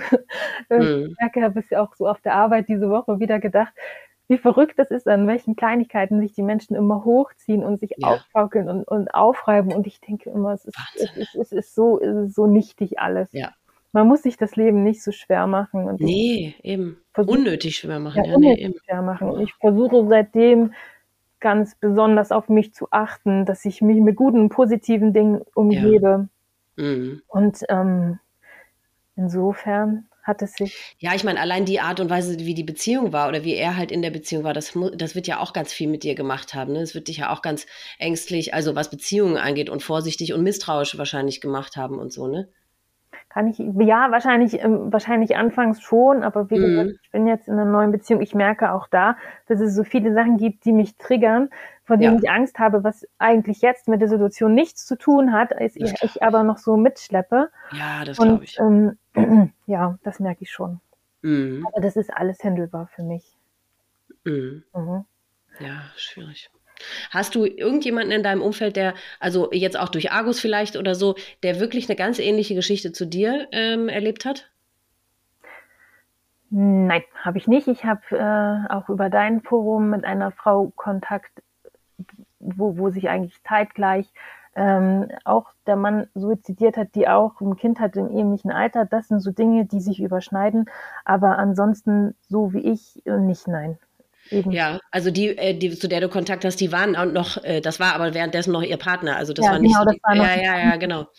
Weil die gibt es ja da draußen auch. Ich meine, wird dir das, also ich meine, wie geht's dir denn jetzt heute damit? Also beschäftigt dich das immer noch sehr oder, oder hast du, bist du jetzt gut damit? Also ja, hast du abgeschlossen oder wie geht's dir jetzt heute damit? Jetzt äh, mal dein, von deiner Tochter und der Sorge abgesehen. Das ist so wellenartig. Also es ist äh, so, dass es ähm, mir dass es mir anfangs sehr schlecht ging, dass ich das dann hm, verarbeitet habe, damit gelernt habe zu leben und ähm, es aber immer ein Auf und Ab ist und jetzt gerade eine Zeit ist, in der ich mich wieder besonders damit beschäftige, alles durchgehe, Freunde frage, wie war das?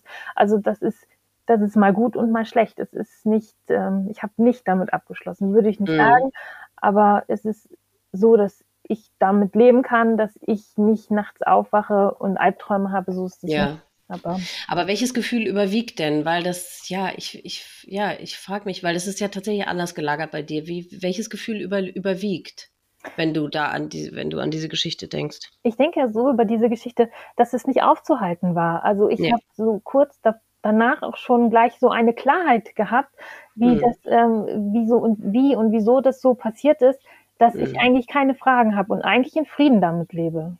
Ja, genau, das denke ich mir, weil ich finde auch, äh, es erscheint, also das Tragische ist natürlich erstens, dass er überhaupt so psychisch erkrankt ist, also oder dass er so drogenabhängig da war, ähm, weil, wie gesagt, ich bin kein Psychologe, ich mag mir auch nicht anmaßen, da jetzt irgendeinen äh, äh Grund für diese seine psychische Erkrankung zu äh, benennen, aber das, dieser ganze Werdegang, der erscheint ja schon ziemlich logisch so ja, äh, und deswegen, ja, ich finde also tragisch ist halt, dass es überhaupt alles so gekommen ist und dass er sich keine Hilfe gesucht hat. Ne? Das ist tragisch. Ja, das Aber so wie es war, finde ich auch, es bleiben keine Fragen offen. Ganz genau, so. ganz genau. Und das war das Gefühl, was ich schon kurz danach hatte. Ich habe einfach keine Fragen mehr. Nee. Mir war klar, wieso, warum und weshalb. Und mhm. außerdem hatte ich den Gedanken, dass da mag man jetzt ja nur dran glauben oder nicht, dass er jetzt vielleicht wieder mit seinen Eltern irgendwo ja. auf einer Wolke sitzt und vielleicht vor allem ist er erlöst hat, Frieden gefunden hat, ja. Ja. Ja.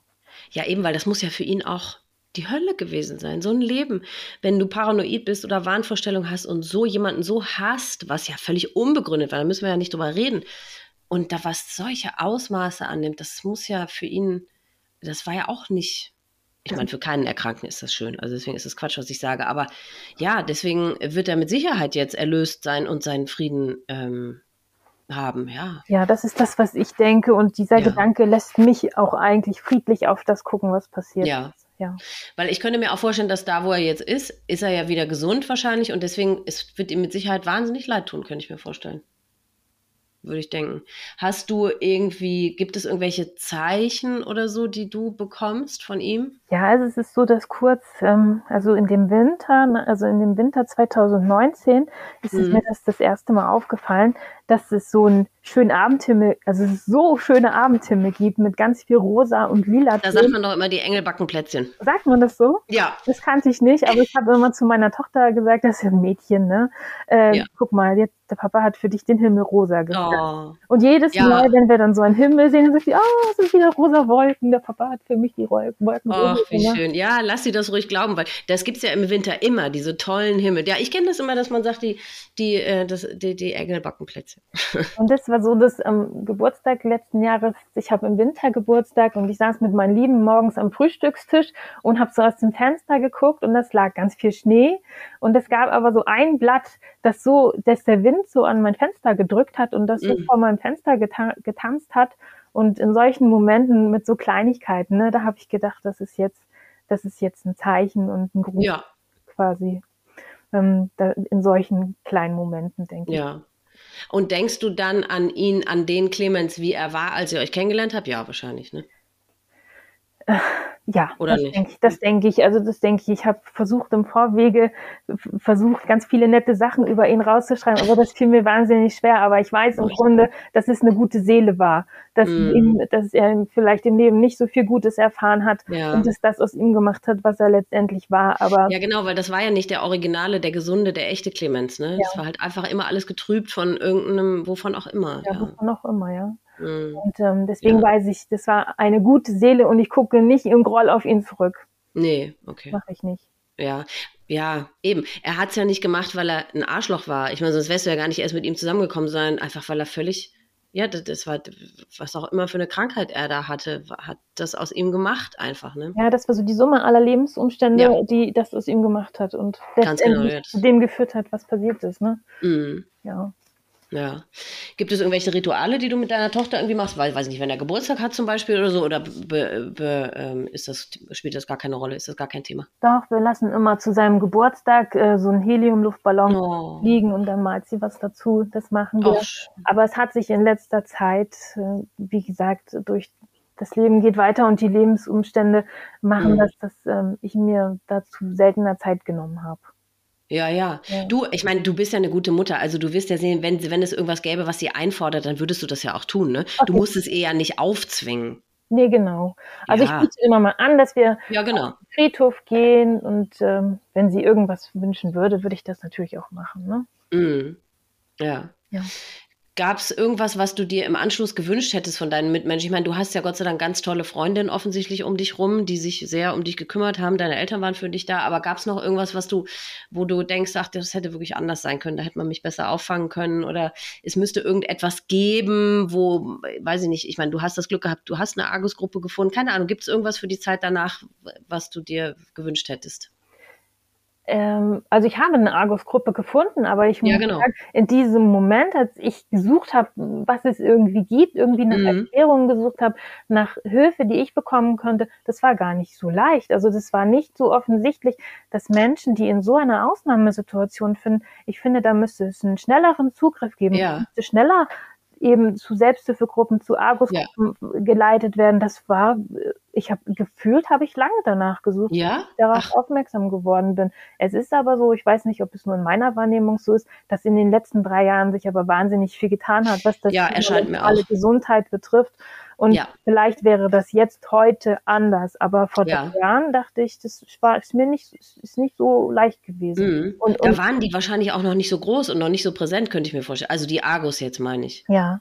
Ja, ja, das kann gut sein. Doch, ich habe auch den Eindruck, es tut sich viel. In allererster Linie zum Glück für Erkrankte. Ja. Ähm, weil ich weiß nicht, ob das dann irgendwann auch, wenn man vielleicht in fünf Jahren die Zahlen mal hört, ob das zur Folge hat, dass es vielleicht tatsächlich weniger Suizide gibt, weil mhm. auch die Erkrankten einfach aufgeklärter sind und, und viel einfachere Hilfestellungen irgendwie bekommen können oder so. Ähm, weil für die Suizidhinterbliebenen, pff, ja, ich meine, hoffen wir mal, dass es in fünf Jahren vielleicht auch ein bisschen anders aussieht. Ja. Ansonsten mhm. ist es tatsächlich so, dass ich ganz tolle Freunde habe, die mir ganz doll geholfen haben in der Zeit Super. danach. Und ich mhm. bin so, so, so unendlich dankbar dafür. Mhm.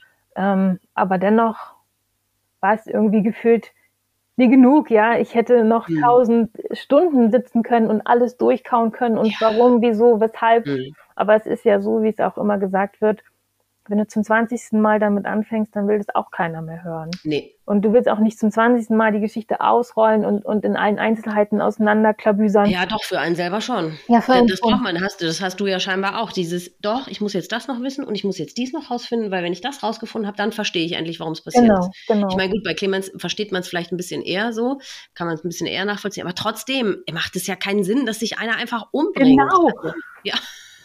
Das ist ja nicht normal. Nee. Also, Genau, deswegen, nee, das verstehe ich total gut. Ähm, ja, ja, und deswegen, also ich meine, selbst wenn man die noch so tollsten Freunde hat, wie du selber auch schon sagst, also nach, beim 21. Mal, dann, ja, kann man schon verstehen, wenn die dann auch irgendwann sagen, ja, okay, wir haben es ja jetzt doch auch schon oft besprochen. Ja, genau. Aber es wird einen für, für immer umtreiben, diese ganzen Fragen und diese, pff, hm. Es ist wirklich eine tragische Geschichte, die er hatte. Ne? Keine Familie mehr und kein, ja, total verloren. Also das passt ja. wirklich gut. Ich kannte ihn ja natürlich nicht und eure Geschichte auch nicht, aber dieses, der Ausdruck, der, der erscheint mir wirklich als sehr passend, ja. Ja, ja. Ich habe auch, ich habe mich auch gewundert, als sie das so sagte. Mir wurde das erst klar, als sie mir das so erzählte, dass es aber sehr passend ist und hm. ja, sehr tragisch. Tragisch. Hm. Ja, ich frage mich, warum, ich, äh, ja, dazu habe ich einfach wen, zu wen, viel zu wenig Fachwissen, aber warum dieser Moment der Schwangerschaft, dass, dass das der irgendwie der Auslöser dafür war, dass er so umgeschwenkt ist, wo er ja vorher selber offensichtlich von sich gedacht hat, ja, das ist jetzt wirklich das, was ich will. Weil er wird dir ja nicht nach dem Mund geredet haben. Und ich meine, so, das ist ja keine Sache, wo man einfach mal so leichtfertig sagt, ja, ja, ich will das auch. Ich denke, Komisch, ne? wie das? Im Nachhinein denke ich, dass ihm vielleicht auch klar gewesen sein wird, dass er dem nicht gewachsen ist. Ah, okay, meinst du? Mhm. Vielleicht Tja. wollte er mir, ja, vielleicht hätte, ja. hätte, er uns gerne auch geschützt. Ähm, ja, ja. Das denke ich jetzt so im Nachhinein. Mhm. Hatte er auch so narzisstische Züge? Auf jeden Fall. Ah, siehst du, ja, Auf ja. Ja, gut, ja, dann, dann kann das ja durchaus sein, ne? weil die wollen ja dann immer alles ähm, perfekt machen und haben und der tollste Mann sein und so. Ja, klar, ja, dann kann das natürlich damit reingespielt haben, dass mhm. er gemerkt hat, er wird es einfach nicht leisten können. Mhm. Ja. Also er wird dieses Lügengebäude, was Narzissten ja gern so äh, aufbauen, wird er nicht aufrechterhalten können. Ne? Ganz genau, ganz genau. Hast du mal irgendwie über Marihuana-Sucht, Konsum irgendwie intensiver nachgelesen? Ja, das war ein großes Thema, ja, also für ihn ja auch und das blieb ja gar nicht aus, dass ich auch, ähm, dass ich auch da in, Informationen bekomme und es ist eben so, eben, es ist wirklich so, dass ganz deutlich davon abgesehen wird, ich meine, es war vielleicht ein Alter von 21, damit vorher intensiv anzufangen, weil die Gehirnentwicklung einfach noch so in den Prozessen ist, dass es wirklich weitreichende Folgen haben kann. Ja. Also und wie oft, äh, also ist das, kommt das häufiger vor? Ist das bekannt, dass sich dann so, äh, dass sich dann tatsächlich Depressionen daraus entwickeln können? Ja, ne, das hört man häufig, oder? Das hört man häufig und äh, eben ja. auch häufig allgemein mit Abhängigkeitserkrankungen. Ja, ja, genau. Mhm. Und tatsächlich äh, auch oft irgendwie, ich weiß nicht, äh, wie man das nennt, ja, Wahnvorstellung oder Schizophrenie oder keine ja, Ahnung, irgendwie so, ne? Genau, ja, genau. Ja. Ja, eben, es kommt immer, es ist, ich meine, es ist ja bei allem so. Es ist bei Zucker so, es ist bei Fett so, es ist bei Drogen so. Du, wenn man ab und zu mal da irgendwas äh, zu sich nimmt, äh, das dann, das ist ja nicht gefährlich. Aber eben, wenn man das so maßlos äh, und so intensiv betreibt, dann ist alles schlecht. Ne? Ja, und ich frage mich auch, ich meine, ein 14-Jähriges ist für mich in meinen Augen ein Kind, ein 14-jähriger ja. Junger, der sich so in so einer Drogensucht verliert. Ähm, der sucht ja eigentlich was anderes. Der sucht, der will ja nicht genau. in der Ecke liegen, der sucht ja auch irgendwo Halt und ein wohliges Gefühl, was er vielleicht genau. anders nicht finden kann. Nee, ganz genau. Und deswegen wieder mein Plädoyer für Aufklärung bereits eigentlich in Grundschulen. Ja. Weil, dass die Kinder, und zwar eine gute Aufklärung, und zwar eben eine Aufklärung, die einhergeht mit äh, wirklich Hilfestellungen, ne? mit Anlaufadressen, mit im Internet, keine Ahnung was, dass die Kinder wissen, okay, also dass die einfach verstehen, okay, was habe ich für ein Gefühl, wo kommt das her und was kann ich dagegen tun oder ne, wie, wie kann so, dass die einfach, ja, dass sowas gar nicht passiert. Ich meine, das wird wahrscheinlich nicht zu bewerkstelligen sein, weil wenn irgendein Lehrer in der Schule äh, das ich meine, wie sollen Lehrer in der Schule überhaupt mitkriegen, dass da sein Vater seit tausend Jahren mega krank ist und äh, pflegebedürftig und, und alles und dass dieser Junge offensichtlich keinen Halt irgendwo hat? Ja, gut, was machst du als Lehrer dann? Ne? Das kannst du ja nicht kompensieren irgendwie. Aber das, dass der so weit dann aufgeklärt gewesen wäre, dass er gewusst hätte, also Clemens jetzt, dass er weiß, okay, dann kann ich aber mich dahin und dahin wenden und die werden mir helfen oder so, ne? Nee, also Hilfe wollte er nicht. Das haben wir ja mehrfach auch probiert. Nee, da war es ja schon viel zu spät. Ja, ja, ja. Mhm. Und das ist ja so, da tut sich ja wahrscheinlich auch, so also in meiner Wahrnehmung tut sich da auch ganz viel in den letzten, in den letzten Jahren. Aber ich denke, früher wird es so gewesen sein, so wie ich es aus der Schule kannte, dass Drogenaufklärung heißt, ähm, du, du, du, sowas macht man nicht. Das ja, ja, genau, so, das ist verboten. Das ist verboten ja. und das war's dann, ne? Und ja. jeder, der es dann trotzdem macht, der ist ja auch wieder stigmatisiert, ja. der befindet sich in der Illegalität, wird ausgegrenzt und ähm, das ist, ähm, das ist fürchterlich. Es ist aber auch wirklich schwierig, weil ich meine, in Amerika, beziehungsweise in Kalifornien, da ist es ja inzwischen legal, ne? also zumindest Marihuana. Und ich denke auch, also das grundsätzlich ist das, wie gesagt, ich habe es noch nie gemacht. Ich habe das auch nicht mein, ich habe kein Bedürfnis danach, mich da so lahmzulegen und so. Ähm, aber ich meine, es hat ja tatsächlich viele gesundheitlich positive ähm, Effekte wohl, ne? Ähm, das ist natürlich ganz schwierig, ähm, der damit irgendwie dann das, damit umzugehen. Also ja, und man sagt immer, das ist keine Einstiegsdroge. Das glaube ich ehrlich gesagt auch nicht. Das halte ich echt für falsch, weil wer die, die Grenze überschritten als Jugendlicher, der mit 14 da anfängt, ich meine, viele Jugendliche fangen ja wirklich früh an zu kiffen, ne? dass die dann denken, ach, jetzt habe ich, jetzt bin ich so cool, jetzt habe ich das schon ausprobiert, ja, dann gib mal her den anderen Scheiß. Ja, ja, und es ist eben, wie ich das immer betone, das ist eben so, dass es alles illegal ist. Also Leute, die dann eben irgendwo abtauchen müssen, um, um sich eben Sachen zu beschaffen, die sie einfach sonst nicht kriegen können, die kommen dann eben in ein Metier, wo es äh, eben auch andere Sachen gibt. Und, und ja, das. Aber auf der anderen Seite, wenn das legal ist, denken die, ja gut, da kann ich auch wirklich jeden Tag von morgens bis abends machen, weil das scheint ja nicht schlimm zu sein. Ja, aber es ist ja dann aber auch genauso wie mit dem Alkohol. Das ist ja, ja auch klar. jedem zu jeder Zeit zugänglich und ja. überhaupt, überhaupt kein Problem, zu Mittag mal ein Martini zu trinken und so, da würde kein Mensch irgendwas sagen. Ja, ich will, also ich möchte nicht äh, Gesundheitsminister sein. Gut, den, den wir haben, der ist ja auch nicht zu gebrauchen, aber ähm, das ist wirklich eine ganz schwierige Entscheidung, finde ich, weil mit dem Alkohol, da sagst du genau das Richtige. Ich glaube, es gibt 280.000 Alkoholtote im Jahr und 75 Kokaintote zum Beispiel. Okay. Also da stimmt ja was ganz gewaltig nicht, ne? Nee, nee. Ja. ja.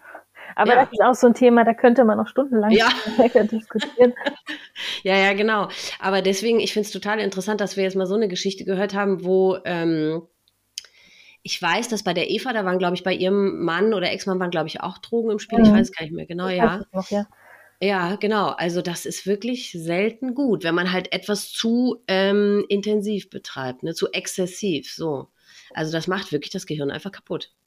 Macht das Ka Gehirn kaputt, aber auch eben sich ständig in der Illegalität zu bewegen, ne?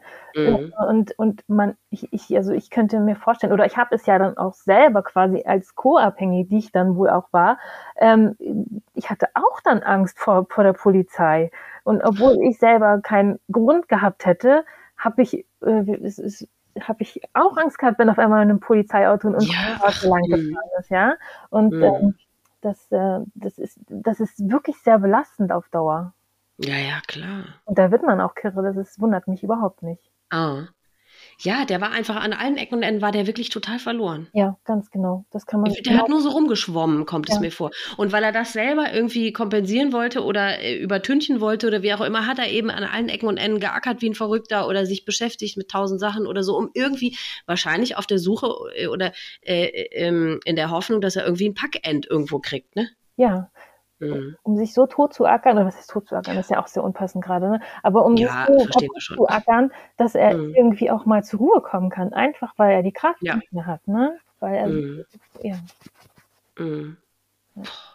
ja, es kann einem wirklich einfach nur leid tun. Was für ein Schicksal. Also, weil es hätte ja auch einfach anders laufen können. Ne? Das ist halt das Tragische an der Geschichte. Es ist wirklich, ich meine, für dich, Gott sei Dank, du bist da rausgekommen mit deiner Tochter. Ich meine, es hat jetzt schon Jahre gedauert. Es wird sicherlich auch noch eine Weile dauern, bis es dir wirklich mit dem Thema gut geht. Und aber ähm, ja, für ihn ist es einfach total tragisch. Ne? Einfach total tragisch. Und ich habe, mhm. ich hoffe, ich habe jetzt nicht so ein Bild von ihm gezeichnet, von so einem gemeinen Kiffer, der, der so ein Schläger ist, weil das war er auch nicht nur. Das war eine nein, gute du, Seele. Nein, das und, ähm, und ähm, ich ähm, bedauere das einfach nur so sehr, weil es hätte auch so was Gutes mit ihm werden können. Das meine ich, das meine ich. Das wird auch keiner denken, weil das, das, das hast du ja auch sehr gut und, und verständlich erklärt, dass, also, das ist ja auch ganz offensichtlich, dass er, ja eben, er hat es nicht gemacht, weil er ein Arschloch war und ein, ein, ein, Schlägertyp, sondern ja, weil er einfach psychisch krank war. Und ja. das sucht sich ja auch keiner aus, ne? Ja, ganz genau.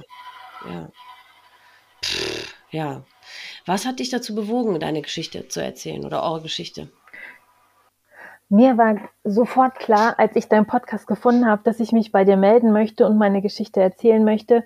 Einfach weil es mir so unendlich geholfen hat, jede einzelne Podcast-Folge zu hören und zu hören, dass es Menschen gibt, die Ähnliches erlebt haben wie mhm. ich, die immer noch da sind, die ihr Leben weiterleben, die mhm. wieder Freude im Leben finden. Ja. Und das einfach war so unendlich wichtig in der Verarbeitung für mich. Und ich mhm. wollte auf jeden Fall einen Teil dazu beitragen, aufzuklären. Ja, super. Vielen Dank. Das ist wirklich ganz toll. Und ich, ich freue mich super äh, doll, dass du ähm, eure Geschichte tatsächlich erzählt hast, weil sie ist eben ja ein bisschen anders. Das haben wir jetzt auch schon 300 Mal gesagt, aber sie ist es eben. Und ich finde, man sieht an deiner Geschichte ganz deutlich, dass das eben nicht so ist, wie, wie ich ja vorhin schon gesagt habe, bestimmt Dummköpfe da draußen denken werden, ja, du hast ihn dahin getrieben, ne, wie die Schwester das auch gesagt mhm. hat. Sondern ich finde, es ist so deutlich, dass das eben genau das Gegenteil der Fall ist. Ne? Also, dass man, man kann einfach nichts machen. Du guckst, du stehst daneben und guckst machtlos einfach zu, was die Krankheit mit ihm macht, was auch immer er für eine Krankheit, also eine psychische Krankheit hatte. Ne? Ja. Also deswegen finde ich das so wichtig und ich weiß, deswegen, ich hatte ja neulich mal aufgerufen auf Instagram, dass, weil es muss ja so unglaublich viele Menschen da draußen geben, die, mh, mm, wo sich der Partner nach Beendigung der Beziehung vermeintlich wegen des Beziehungsendes umgebracht hat. Und ich glaube, dass ganz viele diese Menschen sich wahnsinnig schämen und wirklich denken, ja, das war meine Schuld. Und ich möchte so gerne, dass mehr von diesen, Men von diesen Betroffenen sich melden und ihre Geschichten erzählen. Äh, aber es meldet sich so gut wie keiner. Das ist, aber ich verstehe das, weil das sicherlich mit ganz viel Scham behaftet ist. Das, das kann ich mir auch vorstellen. Ja. Also wie gesagt, ich selber empfinde, dass das ist natürlich ist es ich, beschämt es mich auch, ähm, aber aus anderen Gründen einfach. Genau. Aber mhm. ähm, ich empfinde also auch Scham, aber ähm, mhm. ich habe ja, weil es gibt, dass ich schuld bin. So und deshalb mhm. kann ich dir das auch so erzählen. Ja, weil es gibt ja auch diese Beziehungen, wo ähm, sich dann ein Partner trennen möchte und dann sagt der andere, ja, wenn, wenn du mich dich von mir trennst, dann bringe ich mich um. Mhm. Und dann steht man eher erstmal da und überlegt sich und dann merkt man aber ja, ich kann aber in dieser Beziehung nicht mehr bleiben, ich muss einfach gehen und dann gehen die und dann bringt sich der andere tatsächlich um. Ja. Boah, und das, so eine Geschichte würde ich gerne mal auch mehrfach hören, weil das ist ja ein Dilemma und ein, also ich kann mir diese Situation gar nicht vorstellen. Wie schlimm das für den Hinterbliebenen dann sein muss, ne? Boah, weil ich meine, Clemens hat ja damit nicht gedroht, ne? Du hast ja. zwar gedacht, dass das passieren könnte, aber gedroht hat er damit nicht, ne? Also ich muss, äh, ich muss sagen. Ich habe so überlegt, ob ich das so erzähle oder nicht, aber ich denke, ich muss das einfach erzählen. Es das äh, Clemens gestorben ist, das war im September 2019. Es war im Frühling 2019 so, dass ähm, auch noch so einen deeskalierenden Streit ich ihn schon mal gefunden habe, genau in diesem Kellerraum, genau, oh ja, genau in diesem Kellerraum, genau in dieser Position liegend, total benommen, hat er irgendwas eingenommen wovon ich nicht weiß, was es war. Und ich bin äh, zu ihm gegangen, habe versucht, ihn zu erwecken, ähm, habe ihn, hab ihn angestupst, wie er da lag und habe äh, versucht, ihm äh, zu schauen, ob er irgendwie noch lebt. Und er lebte. Und äh, äh ich habe, Elisa, ich habe aber in diese Situation auch so viel Scham davon. Ich wusste nicht, was ich machen sollte. Ich dachte, wenn ich jetzt einen Krankenwagen rufe und ihn hier abholen lasse, dann passiert mit ihm genau das, was er nicht wollte, nämlich, dass er dann irgendwie eine psychische, Beha äh, psychologische Behandlung sich begeben mhm. muss, in die er nicht sein wollte. In, ich hatte auch so Angst, dass Polizei und Krankenwagen in dieses Haus kommt, weil ähm, ich ähm, wusste, wenn hier Marihuana rumliegt und hier hüpft ein Kind rum, wer weiß, was dann, was sie dann, ob sie mir irgendwie das Kind wegnehmen. Und solche Gedanken hatte ich im Moment ja, und ich habe ihm gesagt, du musst aufstehen, du musst hier hochkommen. Wenn du nicht hochkommst, muss ich den Krankenwagen rufen. Und er kam dann hoch. Ich habe ihn dann ins Bett gelegt und immer geschaut. Er kam dann irgendwann wieder zu sich. Und am nächsten Tag hüpfte er wieder ganz fröhlich rum. Wir saßen dann, ich habe mich mit ihm hingesetzt, ich habe ihn angeguckt und habe gesagt, was ist da passiert? Was hast du ja. gemacht? Wolltest du dich ja. umbringen? Er sagt, ja. Ich habe wirklich versucht, mich umzubringen. Aber jetzt hat er, hat er gesagt, hat er gesagt, ich habe wirklich, wollte mir wirklich das Leben nehmen. Aber jetzt habe ich solche Gedanken nicht mehr. Und wir saßen uns gegenüber, haben uns angeschaut und schaute ihm ins Gesicht und ich dachte, der blanke Wahnsinn guckt mich an. Oh Gott. Der blanke Wahnsinn guckt mich an. Es war an einem Wochenende und am Montag, als ist er ganz normal zur Arbeit gegangen und äh, ich habe dann bei der Telefonseelsorge angerufen, weil ich nicht wusste, was ich machen sollte. Und habe ja. dann stundenlang telefoniert mit einer Frau, die mir dann zusammenfassend gesagt hat, ich kann jetzt gar nichts mehr machen. Hätte ich in dieser Situation einen Krankenwagen gerufen, ja. die ihn mitgenommen und dann wäre es äh, eine Eigen, unter Eigengefährdung gelaufen. Wer weiß, was dann so für Prozesse in Gang gesetzt ja, ja. Aber jetzt kann ich gar nichts mehr machen. Solange keine akute Eigen- und Fremdgefährdung vorliegt, ja. kann ich jetzt gar nichts mehr machen.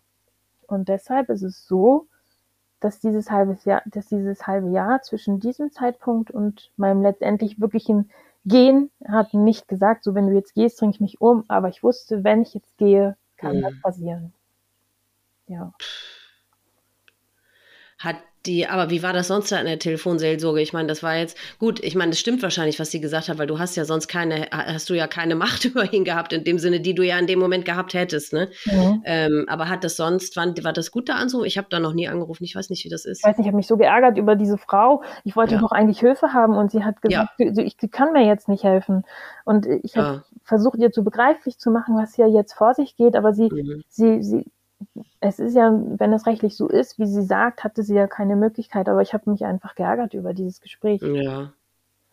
Ja, ja, weil es war einfach nicht hilfreich. Weil es ging ja nicht darum, was sollst du jetzt tun, sondern es ging um dein Seelenheil, also um, um, dein, um dein Wohlbefinden und nicht so sehr um seins, ne? In der Situation zumindest, ne? Ja, ja. ja es, ist, es, ist, einfach so schwierig. Und das ist ja. auch so surreal, das ist es ja eben auch. Es ist so, ich habe das, also ich habe das mit Sicherheit nicht ernst genug genommen, aber ich konnte es auch nicht, weil ich wusste nicht, dass sowas wirklich passieren kann. Also ich, ähm, ja.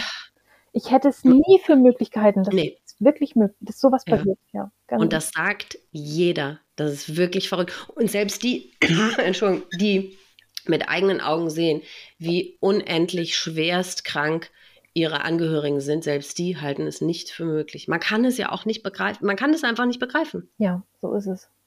Es ist hm.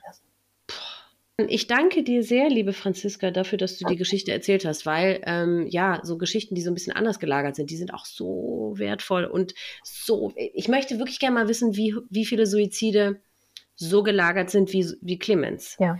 Oder eben so, die so aus Verzweiflung, weil sie halt verlassen wurden. Ähm, weil bei dem würde ich das irgendwie auch so ein bisschen so interpretieren, dass der dich damit bestrafen wollte. Mhm, das denke ich auch, ja. Ne? Genau. Ja. ja. Und äh, ja, also deswegen auch das, die Geschichte wird wieder ganz vielen Zuhörern da draußen total helfen. Also vielen, vielen, vielen Dank dafür. Ich danke dir, Elisa. Tschüss. Tschüss. Das war Franziskas Geschichte. Liebe Franziska, auch dir danke ich von Herzen für das Erzählen deiner Geschichte.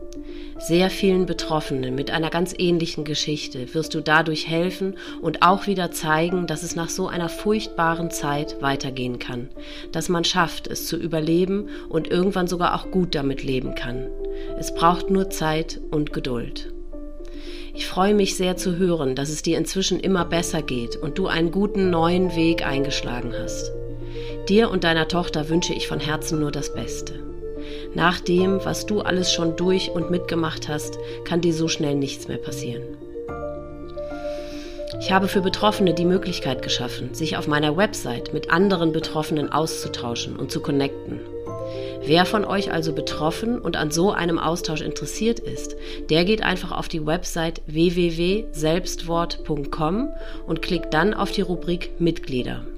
Dort könnt ihr dann ein Profil anlegen und euch gegenseitig Nachrichten schreiben. Ihr werdet auf den ersten Blick im Profilnamen erkennen, wer wie alt ist und wen der oder diejenige verloren hat. Somit könnt ihr euch ganz gezielt jemand passenden für eure Situation heraussuchen. Wer einfach nur auf dem Laufenden gehalten werden möchte, was diesen Podcast angeht, der findet ihn auf Instagram unter Selbstwort-Podcast und Facebook unter Selbstwort. Ich danke euch sehr fürs Zuhören. Ich wünsche euch alles Liebste, Beste und Schönste. Passt gut auf euch auf und bleibt vor allem gesund. Bis zum nächsten Mal.